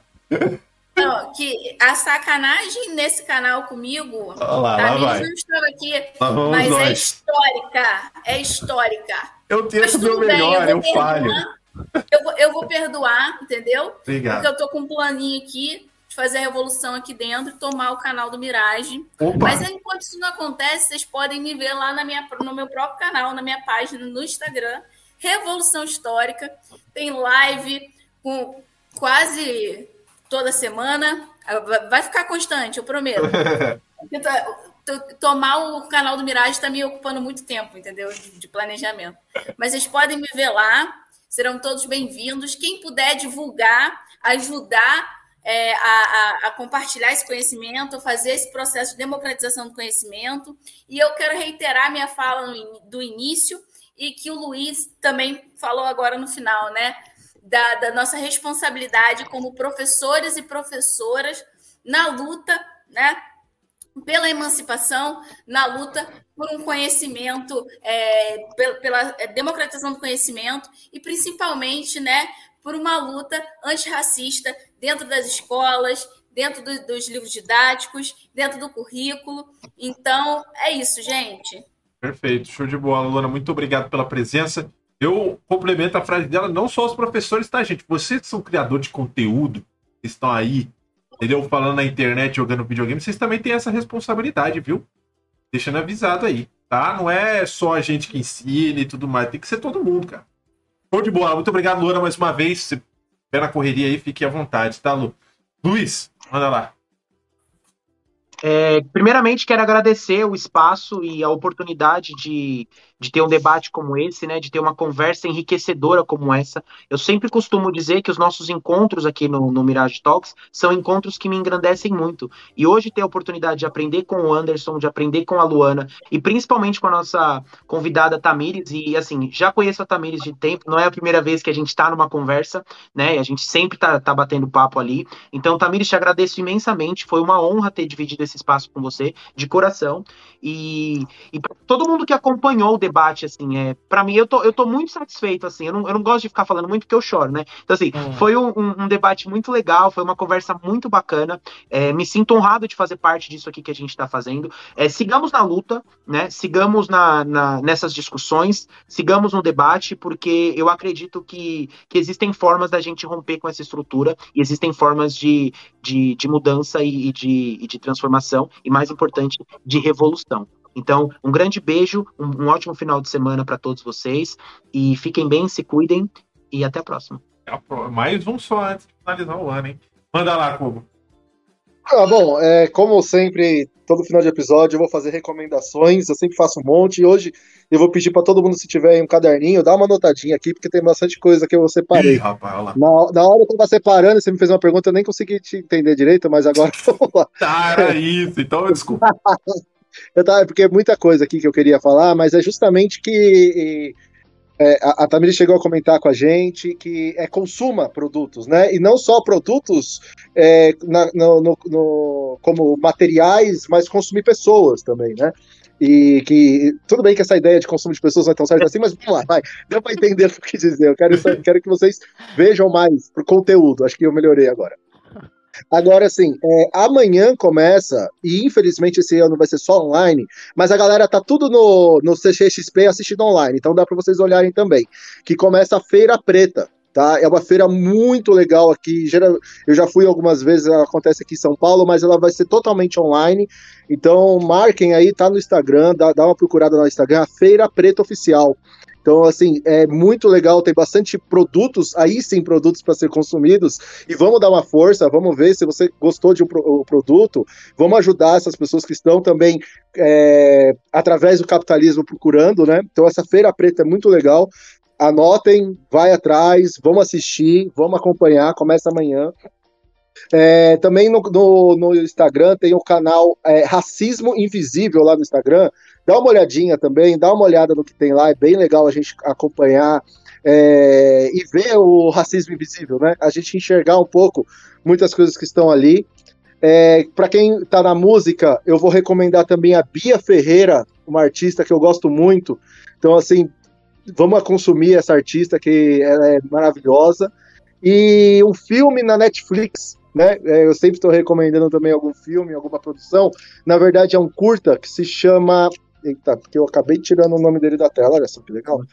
Boa! ah, esse é o nome do. Não, não, não, eu tirei o nome da tela. Dois Estranhos, tá? Dois Estranhos é o nome do filme. Tá. É um curta, na verdade, Dois Estranhos. Ele traz um pouco sobre a questão do George Floyd. É uma, é uma produção americana, mas é, é, é, é, é, assim, é uma produção muito, muito pesada, tá? É muito pesada. É um curta muito legal. Eu gostaria que vocês assistissem e e só a última coisa para responder a pergunta lá que eu fiz e que você falou que a maioria colocou que sim, né? Que as pessoas já viram racismo. É, aí eu vou fazer uma outra pergunta e essa fica para reflexão de casa. Porque a gente vive num país onde a gente fala que não tem racismo, né? No normal, todo mundo fala, ah, não existe racismo, ninguém vê. Todo mundo já viu um ato racista. Sim. Como é que, se todo mundo já viu um ato racista, me, me responda, como que ninguém é racista? É. Perfeito. Show de bola, é isso aí. Fique com essa reflexão, galera. E eu sou Mirage, eu não sou historiador, eu jogo joguinhos online e trabalho com artes. Eu sou ilustrador, para quem não sabe. E uma coisa curiosa que eu queria contar para todo mundo é que já aconteceu no meu canal de algumas pessoas virem me perguntar assim, pô, mas por que que geralmente quando você faz arte, não, não eu especificamente, mas quando você tá aprendendo arte, geralmente vocês pegam pessoas magras e brancas para fazer o desenho. E a realidade é que, assim, não é uma preferência nossa pegar as imagens brancas, é que é mais fácil de achar mesmo. É, é super difícil você achar, uh, do meu conceito, modelos uh, pretos para poder fazer o desenho. E é comum a gente fazer pessoas magras, porque uma vez que você, a estrutura esquelética da pessoa é a mesma, tá, gente? Não importa o peso que ela tenha, o esqueleto é sempre o mesmo. A gente aprende a estrutura esquelética, tá? Então, só explicando isso pra galera no quesito de artes, tá bom? É por isso que geralmente vocês não vão ver com muita frequência esse tipo de coisa. Beleza? É, ah, mas deixa eu só te dar puxar claro, de orelha, claro, mas claro. cabe a nós, e principalmente você, artista, sim, sim. A, a, procurar mudar isso, né? Não, sim, eu faço. E, e isso eu faço. Isso é uma é. coisa que eu, que eu complemento já. As pessoas. Eu, eu não sei porquê, mas teve gente que quando veio no meu canal vendo eu desenhar tipo, um personagem preto, falou: Nossa, mas você tá desenhando uma pessoa preta? Eu falei: É, ué, existem pessoas assim. Posso dizer é. assim? Ué, normal. Né? Aí a pessoa, ah, é verdade, legal, né? É diferente, não esperava ver isso. Pra você ver como é que é hoje em dia, né? É, mas enfim, uh, eu sou o Mirage, eu sou ilustrador. A gente terminou recentemente um joguinho chamado Outer Wilds, que é um jogo espacial bem legal de ficção científica, que conta o final da história de uma estrela uh, e, e entrando em supernova. E a outra foi Age of Empires 4, que o Kogo viu a gente assistindo. Eu terminei a campanha dos Huns, Kogo. Foi uma maravilha. O Kogo tava pirando aqui, eu jogando com os russos. Né? É, e Convido vocês a aparecer aqui na semana que vem, porque a gente vai jogar a saga Fallout, que é uma saga pós-apocalíptica, da onde o sonho americano acabou. Olha que beleza. Né? Então a gente vai fazer sobre isso daí, para quem quiser conhecer, tá? É um, é um jogo pós-apocalipse em 2070 e pouco, mas o mundo acabou em, na, em 1950. Entendeu? E é bem legal pra galera que quiser curtir aí. Show de bola? Eu vou ficando por aqui com esses convidados maravilhosos. A gente se vê segunda-feira no podcast de Life is Strange. A gente vai conversar sobre Life is Strange segunda-feira, que é um jogo que fala sobre empatia. Olha só que coisa legal. Então, para quem quiser, cola aí. Beleza? É isso. Valeu, falou e até. Até mais. Vamos! Uh!